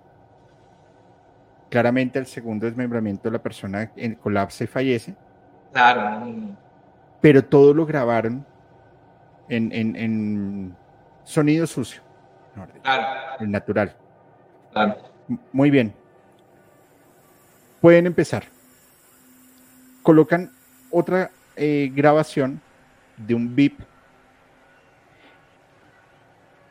Mezclan ambos sonidos y luego en sonido sucio mezclan a una persona rapeando. Lo que hace es un sigilo a través del desvivimiento de una persona, y este sigilo lo entregan a un grupo de personas para que lo escuchen y se selle y se selle y perdure. Eso se daba sobre los 90. Eso se daba sobre los 90 en, en, Memphis, Estados Unidos. Ahora imagínate algo. Acostarse a dormir y escuchar eso. Sí, no mames. Estás abriendo un portal. Moonchild, las cuatro veces que leí esa canción en diferentes capítulos de musicalmente, me pasó algo. Se me apagaban las cámaras, me encendían las luces, eh, algo tenía que pasar que Moonchild es, es una, una, canción de Iron Maiden, que su letra es una invocación de Aleister Crowley. Claro. Es más, les voy a hacer un, un qué, un, una demostración. Una demostración no. Mañana va a salir un capítulo muy interesante que se llama Mick Jagger y, sus, y su oscuro secreto, Santería lo, lo, grabamos con una persona que está en Japón, se llama Akira Onma. Cuando estábamos hablando con Akira del pacto que hizo Mick Jagger con una de estas entidades, automáticamente el ambiente se puso pesado, pesado, pesado, pesado, pesado, pesado, pesado, pesado, pesado, al punto en que la cámara se me iba a apagar. Y lo ven en el capítulo. No necesitamos de música para hacer una invocación es la intención o lo que se está hablando. y hay que tener mucho cuidado y mucha responsabilidad con eso también. Por eso mismo, por eso mismo ahorita que te estaba contando, no quise contarte bien. Mira que te botaron las llaves y todo el asunto porque eh, es algo muy reciente y pues sí me da miedo, obviamente me da miedo contarte, ¿verdad? Pero sí yo creo totalmente. Te creo, te creo. Sí, pues se da y no, no solamente los, los músicos eh, perdón, los políticos tienen sus, sus brujos o sus santeros. Los músicos tienen sus santeros de, de, preferencia. Tú imagínate una, una, cantante, por ejemplo, como Lana del Rey, como Taylor Swift, como Ozzy Osbourne. Deben tener personas que los estén asesorando, si lo quieres llamar así, porque en cualquier momento te mandan algo que por envidia te pueden quitar la vida te acaban. Creo que, creo que también, tal vez para no aburrirte, eh, yo no sé si te estoy aburriendo con el tema, pero claro que lo que te quiero para decir nada, Para nada, Yo, yo me di cuenta de lo siguiente, bro. Yo no quiero sonar mamón o creído así, pero cuando tú tienes un nivel de éxito, independientemente de cuál sea ese nivel, ¿verdad? Porque mucha gente a veces piensa como, ah, Eddie, exitoso, sí, lana del rey. No, Eddie, tu éxito es relativo y es subjetivo, ¿verdad? Pero cuando tú tienes un nivel de éxito en, en un negocio de perfil público, mm, uno tal vez no comprende y, y, tal vez uno no entiende que la gente te va a querer hacer daño y muchas veces puede ser hasta, hasta a nivel espiritual. ¿Verdad? Entonces, yo, yo no había comprendido eso hasta el año pasado y no había comprendido que de verdad la gente va a extremos de hasta robarte prendas, robarte pelo, robarte cosas para, para enterrarte, para hacerte cosas, ¿verdad? Ya lo habíamos hablado hace un rato y, este, y pues nada, o sea, o sea, ser músico, imagínate, ser músico, tener fans y todo, la envidia que, que despierta eso, ¿verdad? Tiene que ser una cosa exageradamente grande y pues obviamente, así como tienen guardaespaldas y abogados, tienen guardianes espirituales y tienen brujos, independientemente si para el bien o para el mal, yo sí comprendo mucho, hoy en día comprendo mucho que es necesario tener siempre personas que te estén cuidando también espiritualmente, ¿verdad? Y pues nada, ese es como mi, mi takeaway. De hecho, Manson, ¿verdad? Como todo el mundo sabe, ¿verdad? Hace poco está, creo que mucha gente no sabe esto, pero hay, un video de Marilyn Manson que se llama The Nobodies, es mi canción favorita, es la canción que él así literalmente le dedica al, al, tiroteo, el primer tiroteo que hubo, ¿verdad? Que lo culparon. Está grabada en el, en el castillo de, de Anton LaVey, ¿verdad? Y entonces a mí ese video me, no sé, cuando yo lo pongo, trae unas vibras extrañas, ¿sabes? O sea, de hecho es que el video es muy extraño. Si tú lo ves, eh, Manson está en un castillo y está como, hay una chica como una bruja y todo el asunto. Y mucha gente no sabe que, por ejemplo, es, él, grabó eso en, en, en, ese castillo de Anton LaVey. Y solo ponerlo, bro, hace que mucha gente se quede así como, wow, ¿qué estoy escuchando? ¿Sabes qué es esto que, que está aquí, verdad? Entonces, de ahí, imagínate, hasta los videos o donde grabado uno cosas yo siento 100% que se pueden manifestar. Hay videos que yo siento que al chile tú los pones como el aro y pueden hacer que se manifiesten cosas. No vayamos tan lejos, ¿verdad? El episodio que yo hice con Fep, cuando yo digo, cada vez que cuento esta historia asustan y pues mucha gente, ¿verdad?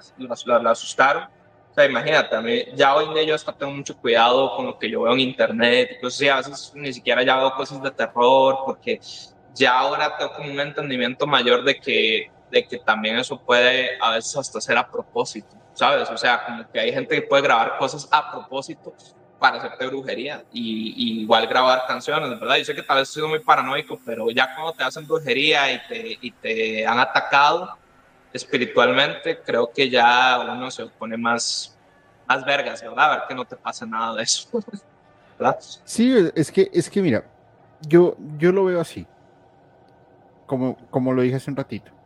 El bien y el mal existen nadie lo puede evitar. Lo que uno puede tratar de hacer es ser más responsable y tratar de saber cuidarse.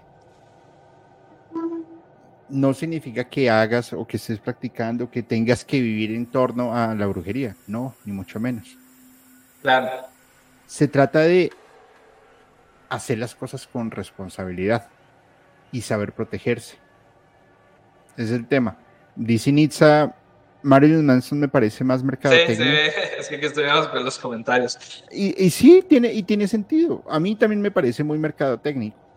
Mira, pero debe tener algo ahí medio extraño. Mira, mira, perdón que interrumpa. Marilyn Manson es uno de mis artistas favoritos y yo, y yo he leído su autobiografía.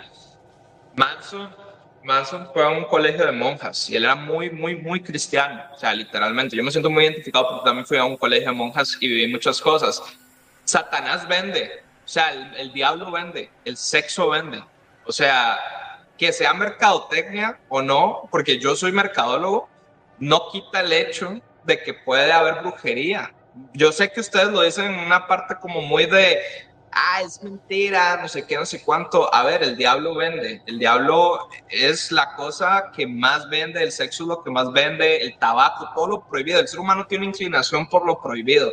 Ahora, yo les digo, por ejemplo, eh, Manson eh, en su autobiografía dice muchas veces que él es ateo, que él ni siquiera cree en esas cosas y él totalmente va en contra de la religión como algo institucional, no tanto como, como en sí espiritual, pero él, por ejemplo, tiene una historia, no sé si lo saben y si me permites contarla, del Necronomicon. ¿Has escuchado esa historia de Manson? No. O sea, sí sé que es un Necronomicon, pero no, no he escuchado de Manson. Hay tres historias de Manson buenísimas en la autobiografía que se llama Long Hard Road Out of Hell, que es, así se llama como una, una canción de él. Y vean, les digo, es de mis libros favoritos porque la forma en la que Manson escribe ese libro es demasiado increíble. Tiene hasta cuestionarios. Y les digo, Marilyn Manson es periodista. Creo que mucha gente no entiende lo inteligente que es Brian Warner, no Marilyn Manson. O sea, y les, les incito a, a leer ese libro o escucharlo en audiolibro. Vean, dos cosas que, bueno, tres, tres cosas que él cuenta. Ah, eh, él cuenta que, a ver, Marilyn Manson viene de un, de un, de un contexto donde él hasta fue abusado. Él, él, sufría mucho de bullying. Él iba a una escuela cristiana y su mamá eh, también padecía de esquizofrenia. Entonces a él, por ejemplo, siempre lo traumaron mucho con el apocalipsis y que el diablo y todas estas cosas, que no escuchara metal. Entonces él, él era súper fanático de Kiss y básicamente cuando él iba a la escuela, obviamente las, las, las personas le hacían bullying, así que ah, eres satánico a la verga y todo el asunto. Pero Manson era una persona muy débil, muy flacucho, muy introvertida. Y él dice que él tenía un amigo que no era un amigo, ojo, era como el bully de él, que literalmente lo golpeaba y todo el asunto, que escuchaba metal. Entonces un día lo invita a la casa y le dice, vamos a mi casa, ¿verdad? Porque mi hermano es así como la verga, es increíble, vamos a conocerlo. Entonces él, al final del día, dice, puta, yo no sé por qué era amigo de esta persona, porque era más mi bully que mi amigo y yo voy, ¿verdad? Y Manson cuenta que él va a, a la casa de, del bully y está el hermano de, de, este, de este chico, ¿verdad? Dice él que cuando él entra ve que el hermano era realmente el cliché de lo que ese momento era un metalero. Es decir, pensemos en Iron Maiden, porque Manson es un artista de los 90. Entonces, pensemos en alguien así que jeans pegados, satanismo, pentagramas por todas partes. Entonces, dice él que en retrospectiva, él comienza a entender por qué el bully le gustaba tanto el metal, le gustaba tanto estas cosas. Entonces, van, comienzan a escuchar las bandas que tiene el hermano ahí, los cassettes que tienen, y este, pasan el tiempo hasta que el hermano del bully se va de la casa. Entonces, el, el bully de Marilyn Manson le dice, hey, ¿quieres ver algo? ¿Quieres ver algo que, tiene mi hermana? Y entonces le dice, sí. Eh, vamos, le dice, te voy a enseñar su escondite secreto. Entonces, Manson va y lo sigue, ¿verdad? Y comienzan a salir de la casa, se llevan un libro, que él en ese momento no sabía qué libro era, evidentemente estamos hablando del Metronomicon, y dice él que se van, se van y caminan y llegan a, a una granja que era de la familia de, de este bully, de este chico, y del, del, hermano mayor. El hermano mayor podía tener unos 20, 22 años, cuando ellos tenían como 10, 11, máximo 12, según lo que dice Manson, si mal no recuerdo. Y entran a la granja y lo que empiezan a ver en la granja es de que hay un montón de, de pentagramas y un montón de, de, sangre esparcida como por todos lados, como sangre seca y gallinas vivas y todo el asunto, pero él comienza como a, a, a ver que en las paredes hay, hay cositas que no ¿sabes? Como de, mmm, no sé, esto está raro, ¿verdad? Hagan de cuenta que en ese momento Manson no era Marilyn Manson, era Brian Warner, un niño, ¿verdad? Entonces le dice, te voy a enseñar la guarida secreta de mi hermano. Entonces dice que abren van, abren este, un, un lugar, ¿verdad? Eh, como un sótano, perdón, como un sótano, y entran, y dice que cuando entran, el bro le dice, lee ese libro, y pum, le tira el libro. Dice que cuando él entra al sótano, lo primero que ve es un montón de porno, no por, no va a decir no por gay, ¿verdad? y pentagramas y gallinas sacrificadas y cosas así. Dice, es que este es el altar de mi hermano, lee, lee este libro, léelo, léelo y lo comienza el bullying, léelo, léelo. Entonces él, que él abre y empieza a leer el Necronomicon, ¿verdad? En ese momento él no sabía qué era, pero obviamente hoy en día dice que él se, acuerda que era, que era el Necronomicon. Comienza a leerlo, a leerlo, y él dice que empieza a sentir una vibra y gente, pasar, pasos, todo el asunto. Dice que él estaba súper, súper y el bull le decía, léelo, síguelo leyendo, síguelo leyendo, síguelo leyendo, léelo, léelo, léelo. Y dice que hasta que un punto él se, algo lo agarra, y entonces ellos salen corriendo, salen del sótano, empiezan a correr, correr, correr, correr, correr por el bosque. Él dice que él tiró el libro así, ¿verdad? Lo dejó atrás. Y Manson dice que eh, llega a un punto donde llega a una casa, o sea, eh, comienzan a correr por la granja y llegan a otra casa donde, donde ven más pentagramas, más cosas sacrificadas y él se asusta muchísimo, ¿verdad? Se queda, se queda viendo todo lo que está pasando y dice él que comenzó a sentir una vibra muy, muy, muy, muy pesada, ¿verdad? Eh, en la casa y que, que él veía a la distancia donde llegó y sigue, sigue corriendo, sigue corriendo, sigue corriendo. Llegan a la casa del bully, ahora sí, los dos asustados, y el bully le dice, perdiste el libro de mi hermano, me va a matar, mañana me va a golpear, me va a tratar de cortar y todo el asunto, tenemos que ir a recuperar ese libro porque lo dejaste en ese sótano perdido y tú tienes que ir a recuperarlo. Entonces dice que él dijo, ¿cómo voy a volver yo? Donde acabo de ver algo extraño, cosas sacrificadas, sentí que algo me tocó. Dice que ellos se regresan y cuando se, se van a regresar, eh, van, abren el sótano, dice que él baja rápido, agarra el libro y se sale y comienzan a correr de nuevo. El mismo trayecto que corrieron antes. Sin embargo, cuando pasan por donde en teoría tenía que estar esa casa que él ya había visto del trayecto de la granja a la casa del bully, dice que no existía, no estaba. Y él dice, le dice el bully, hey, bro, ¿dónde está la casa que acabamos de ver? Él dice, ¿cuál casa? ¿De qué estás hablando? Le dice, sí, la casa que pasamos en la, o sea, la primera vez que fuimos al sótano, al sótano de, de la granja de tu hermano. Dice, no sé qué estás hablando. Entonces dice Manson que el siguiente día, él con muchísimo miedo, va y trata de buscar esa casa, recorrer otra vez en los alrededores de la granja y todo el asunto, y dice que nunca, nunca, nunca, nunca, nunca más volvió a encontrar esa casa. Dice que esa fue su primera experiencia, eso lo dice en el libro, que lo hizo entender que existía algo más y, y que tal vez el Necronomicon por un breve momento, eso es lo que él dice, tal vez abrió una dimensión diferente o abrió esa casa y tal vez querían entrar ahí o el asunto, pero esa fue la primera vez que él entendió que tal vez sí existía algo más allá que solamente nada, porque él era técnico, ¿verdad? Entonces es una de las historias que cuenta Manson. Y otra, si quieren, estas más cortas y súper rápido, él, él cuenta que a pesar de ser ateo y todo el asunto, eh, Trent Reznor, que es el cantante de Nine Inch Nails, fue el que descubre a Marilyn Manson, ¿verdad? No se saben esto. Y lo produce a través de Interscope Records, que, ojo, eh, es la disquera hasta Lady Gaga hoy en día, ¿verdad? Comienza a pensar, o sea, la disquera que firma Manson también firmó a Lady Gaga en algún momento, ¿verdad? Este, hay un video que ahorita no me acuerdo cómo se llama, pero donde graban también en eh, la mansión de, de, Sharon Tate, ¿verdad? Que es donde Charles Manson comete los asesinatos. No bueno, sé si la, familia, la, familia, la familia Manson. La familia Charles Manson, los, los manda. Los manda, claro, pero bueno, sabemos que están adjudicados a Manson, pero básicamente eh, hay una grabación y él en, en la autobiografía lo dice y, y, lo pueden buscar. Yo leí este libro hace muchísimo tiempo, donde en, ese, en ese video de Nine Inch Nails este, están tocando y a Manson le dan una guitarra, él no sabe tocar guitarra, pero sale tocando guitarra y si lo notan, él está como muy viéndose a todas partes y todo, y él dice, yo no estoy viéndose a todas partes porque esté confundido o me esté drogado lo que sea. Él dice que cada vez que, que Trent Reznor está grabando esa canción, este, las grabaciones paraban de la nada. O sea, ellos no tenían un productor en ese momento, tenían un ingeniero, ellos estaban como llameando, por así decirlo, y dijeron, pongamos cámaras, grabemos, porque era como uno de los dueños, del, bueno, no dueños, un socio de la disquera, ponen el asunto, y dicen que cada vez que ponían eso, estaban grabando, grabando, grabando, y ¡pum! les paraban el, el audio, así, les cortaban la grabación, a un punto donde cuando llega Trent Reznor y reproduce la canción de nuevo, eh, dicen que pueden escuchar gritos. Y él dice, si escuchan los gritos que hay atrás en esta grabación, son eh, psicofonías que grabamos en esa mansión, dice él, ¿verdad?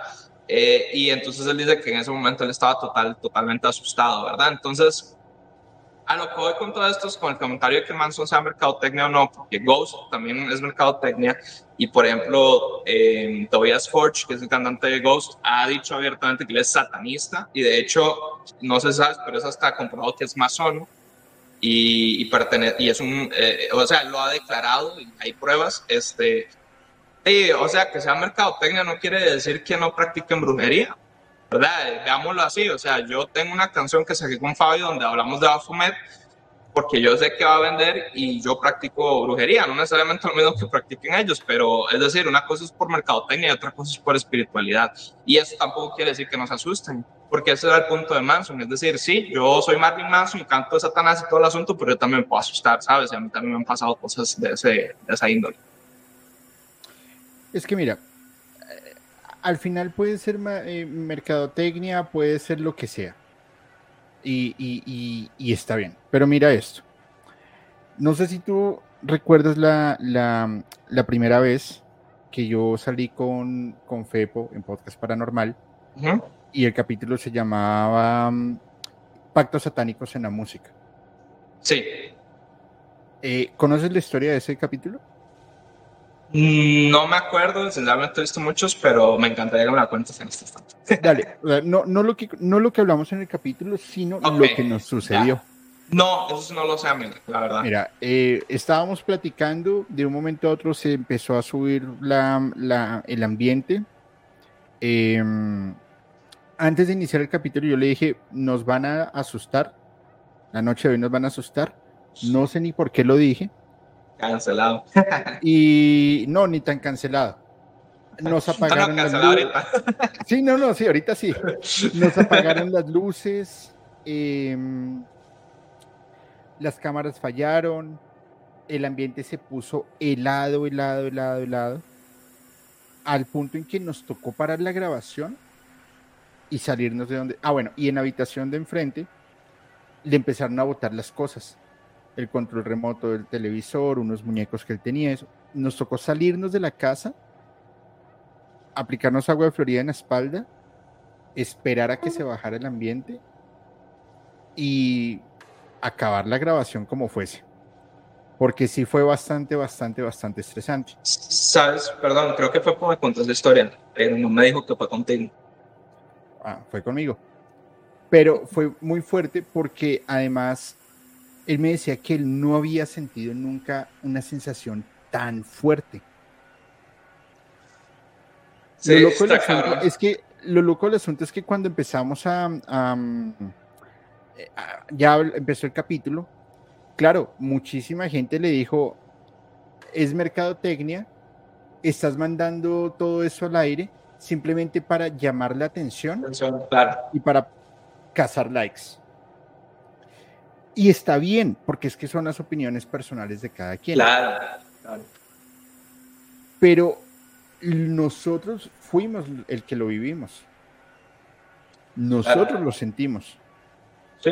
Y, y, y, y, no hay necesidad de hacer, o sea, desde nuestro punto, no había necesidad de hacer mercadotecnia para nada, para nada de eso. Al final, pues, podcast paranormal va muy bien. Yo voy con musicalmente también muy bien eh, claramente, pues no soy tan grande, pero pues estoy en un, en un periodo de crecimiento. Pero aquí en, musicalmente tuve psicofonías, tuve movimientos poltergeist, me acaban de botar unas llaves, han pasado varias cosas que yo no tengo ninguna necesidad de ponerme a decir, em, a, a, inventar cosas. También he visto otros podcasts que sí hacen algunas trampitas Por ejemplo, hay un, explorador que, mm, lo he visto solamente una vez en persona, una vez, y me, dio la mano y yo dije, uy, no, no me gustó. Y uno me dijo, hey, ah, bueno, yo le dije, me, me, parece muy bien tu trabajo y eso, y me volteé a mirar de abajo hacia arriba y se dio la vuelta y se fue. Cuando le dijeron, él es Julio musicalmente, ahí sí se acercó el cabrón y me dijo, ay, ¿cuándo vamos a una exploración? Y eso yo, ah, sí, un día te aviso. Eh. él, a donde va a explorar, en el día va y coloca em, cámaras, coloca cosas para que se muevan, hace toda la trampa para vender rating. Sí, no. Entonces, al final cada quien puede creer de acuerdo a su experiencia, a su gusto, a lo que sea. Simplemente dense la oportunidad de escuchar. Yo sí les puedo decir, lo que tú has contado cuando llegamos en, en tu estudio, en tu oficina en Ciudad de México, es verdad. Porque la energía que estaba allá cuando yo fui estaba fuerte y fíjate que el capítulo que no haya salido no fue coincidencia.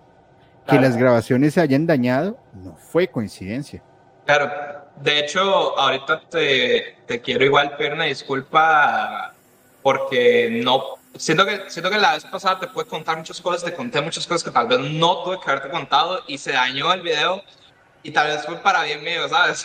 que se haya dañado. No, y está bien. Y hoy, y hoy en día, o sea, hoy no te puedo contar muchas cosas que, que me siento que hasta tengo muchas cosas interesantes que contarte, pero siento que no es el momento. De hecho, alguien ahí en el chat puso, si esta persona está limpiada, no debería estar como contando. Y, y, justamente hoy creo que estoy un poco más recatado de lo común, este, porque eh, sí estoy en un proceso espiritual donde, donde donde todavía me estoy limpiando, pero en unos meses, si, si tú me das la oportunidad de volver, te prometo que puedo contar, así que yo te diga, ella puedo contar todo, te puedo contar las cosas con más claridad, puedo contar como te lo conté en, en, en, eh, para de cámaras, te lo conté en algún momento, te lo conté bien fuerte, pero hay personas que todavía en este momento quieren como pagar por hacerme cositas ahí eh, y daño, entonces ahorita estoy en un periodo donde no puedo decir eh, mucho, ¿verdad? Entonces ahí me disculpo un poco, pero tú sabes genuinamente que me encanta estar aquí con vos y, y, tratar de, entretener un poquillo, ¿verdad?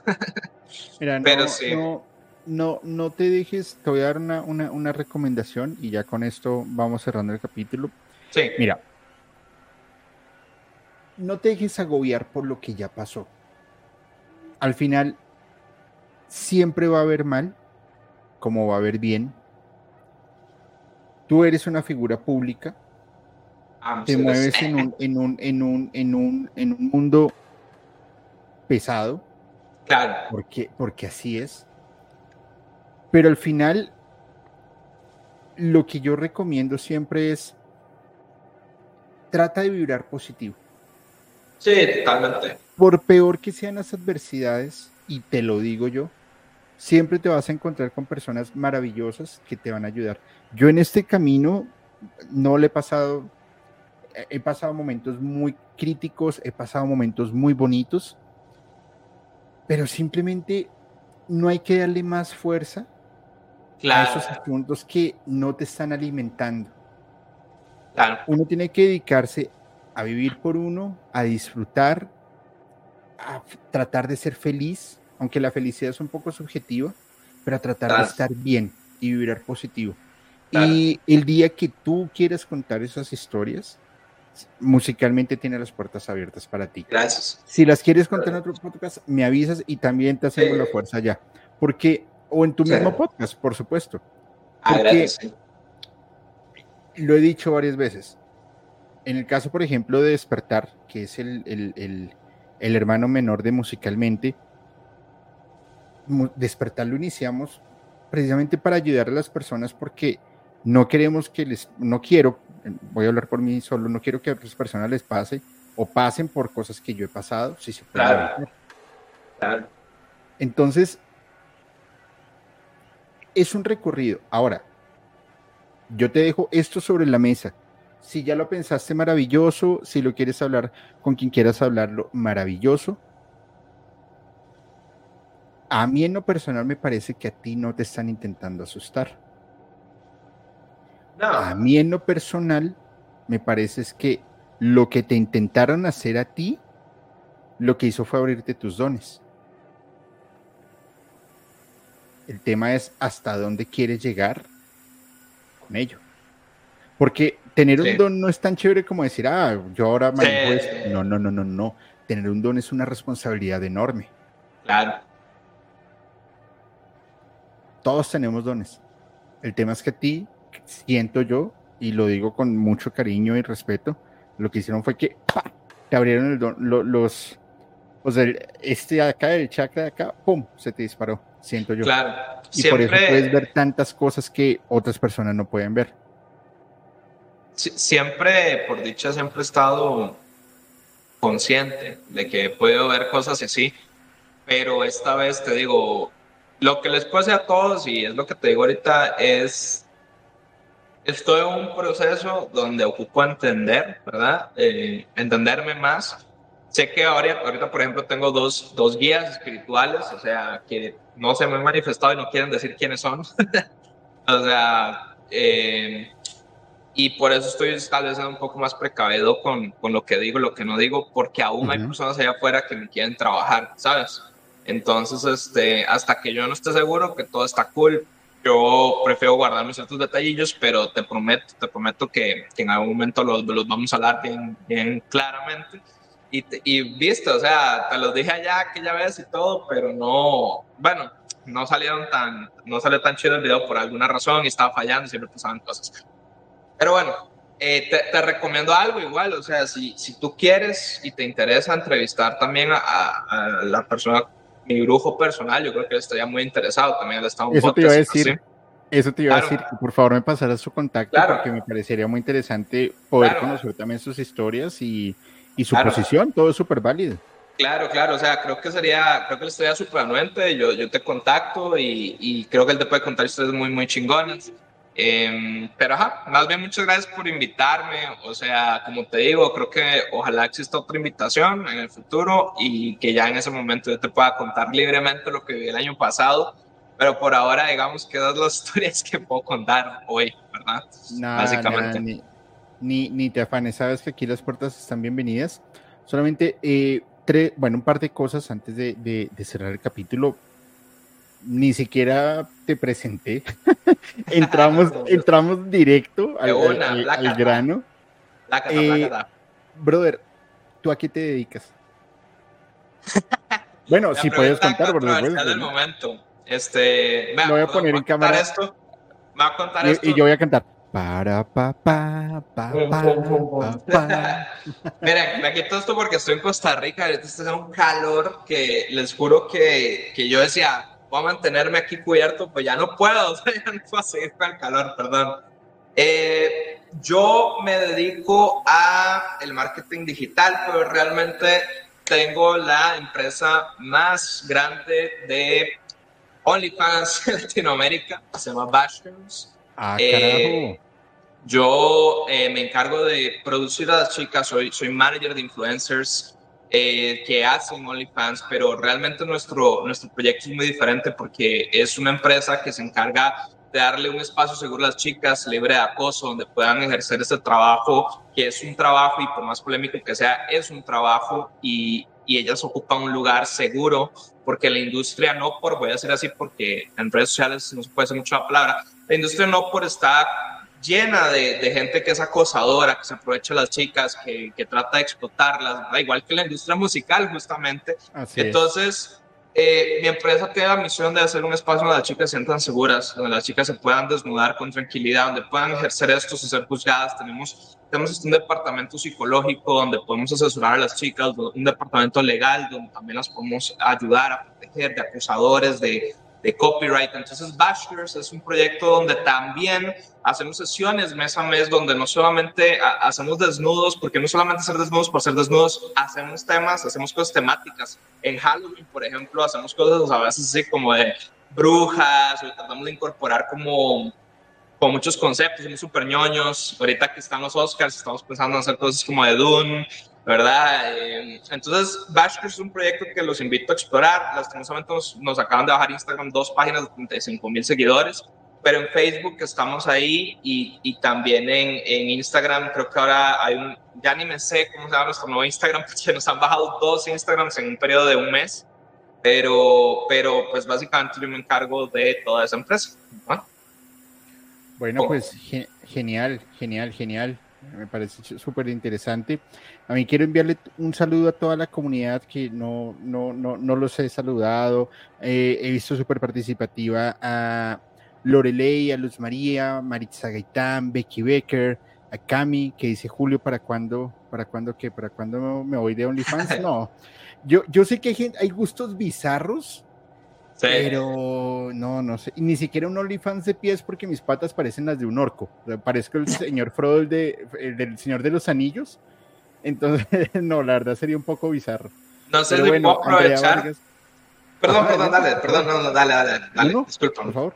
No, no, que no sé si puedo aprovechar igual y, y, decirles que tengo un proyecto musical, ya que aquí es time de música, ¿verdad? Tengo un proyecto musical con Pipe Awful, que es, es, un influencer eh, de, de make-up, pero es un proyecto que se llama Entai, eh, viene de la palabra hentai, ¿verdad? Pero nos llamamos N-T-A-I, Entai, y este, de hecho te había contado la vez pasada, nuestro, nuestra meta con este proyecto musical es... Uh -huh criticar la industria del entretenimiento, básicamente, y criticar un poco las cosas que no nos parecen. O, por ejemplo, no sé, ¿verdad? Que sabemos que hay muchas personas que les encanta el satanismo, les encanta, ¿verdad? Hacer cosas que no son indebidas. Entonces, no sé, acabamos de sacar un video hace poco que se llama 666, ¿verdad? De hecho, 666. Pero, este, los invito también a seguir este proyecto. Perdón que te interrumpa, amigo. Pero es que me encantaría. Pásame, pásame el, la información y lo colgamos en nuestras redes.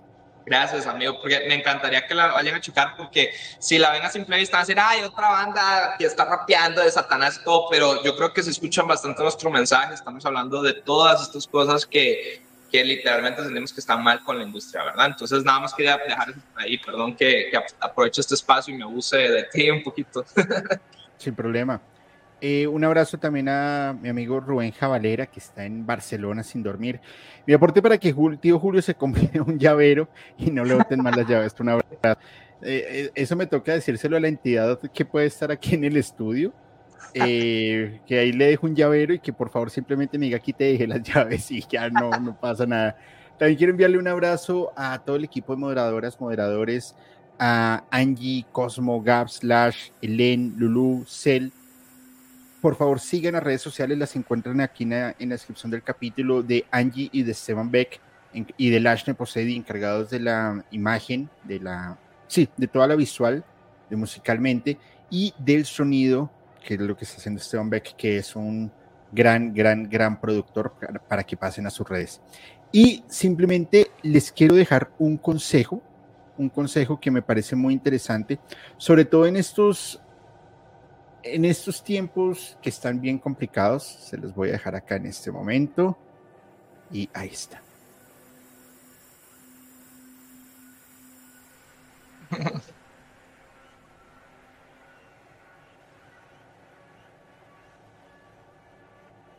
Abraza a tu amigo.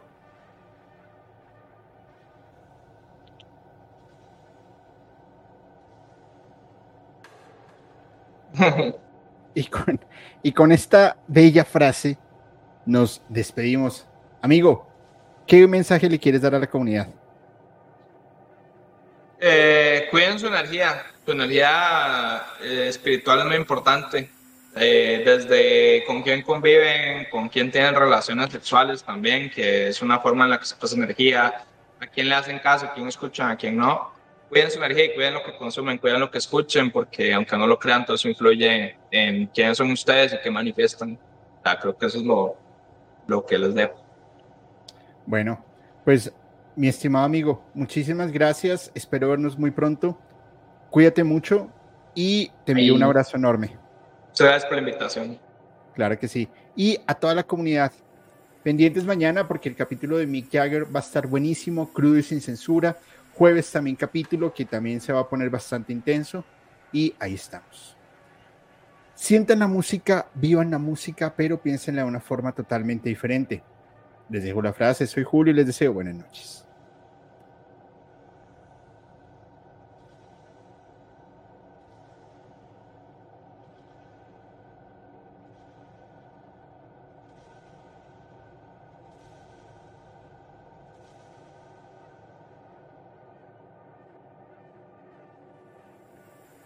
Hola, hola, ¿cómo están? Soy Julio, Musicalmente Paranormal, y quiero comentarles algo. En mi búsqueda de historias de miedo, de terror, de suspenso, me encontré con un podcast que realmente me tiene fascinado y es Archivos Perdidos Podcast, un colectivo de historias de terror de México, la cual, mediante las historias que ustedes pueden enviar por Voice Note, ellos las van a contar de una manera alucinante. Realmente se lo súper recomiendo. Archivos Perdidos Podcast.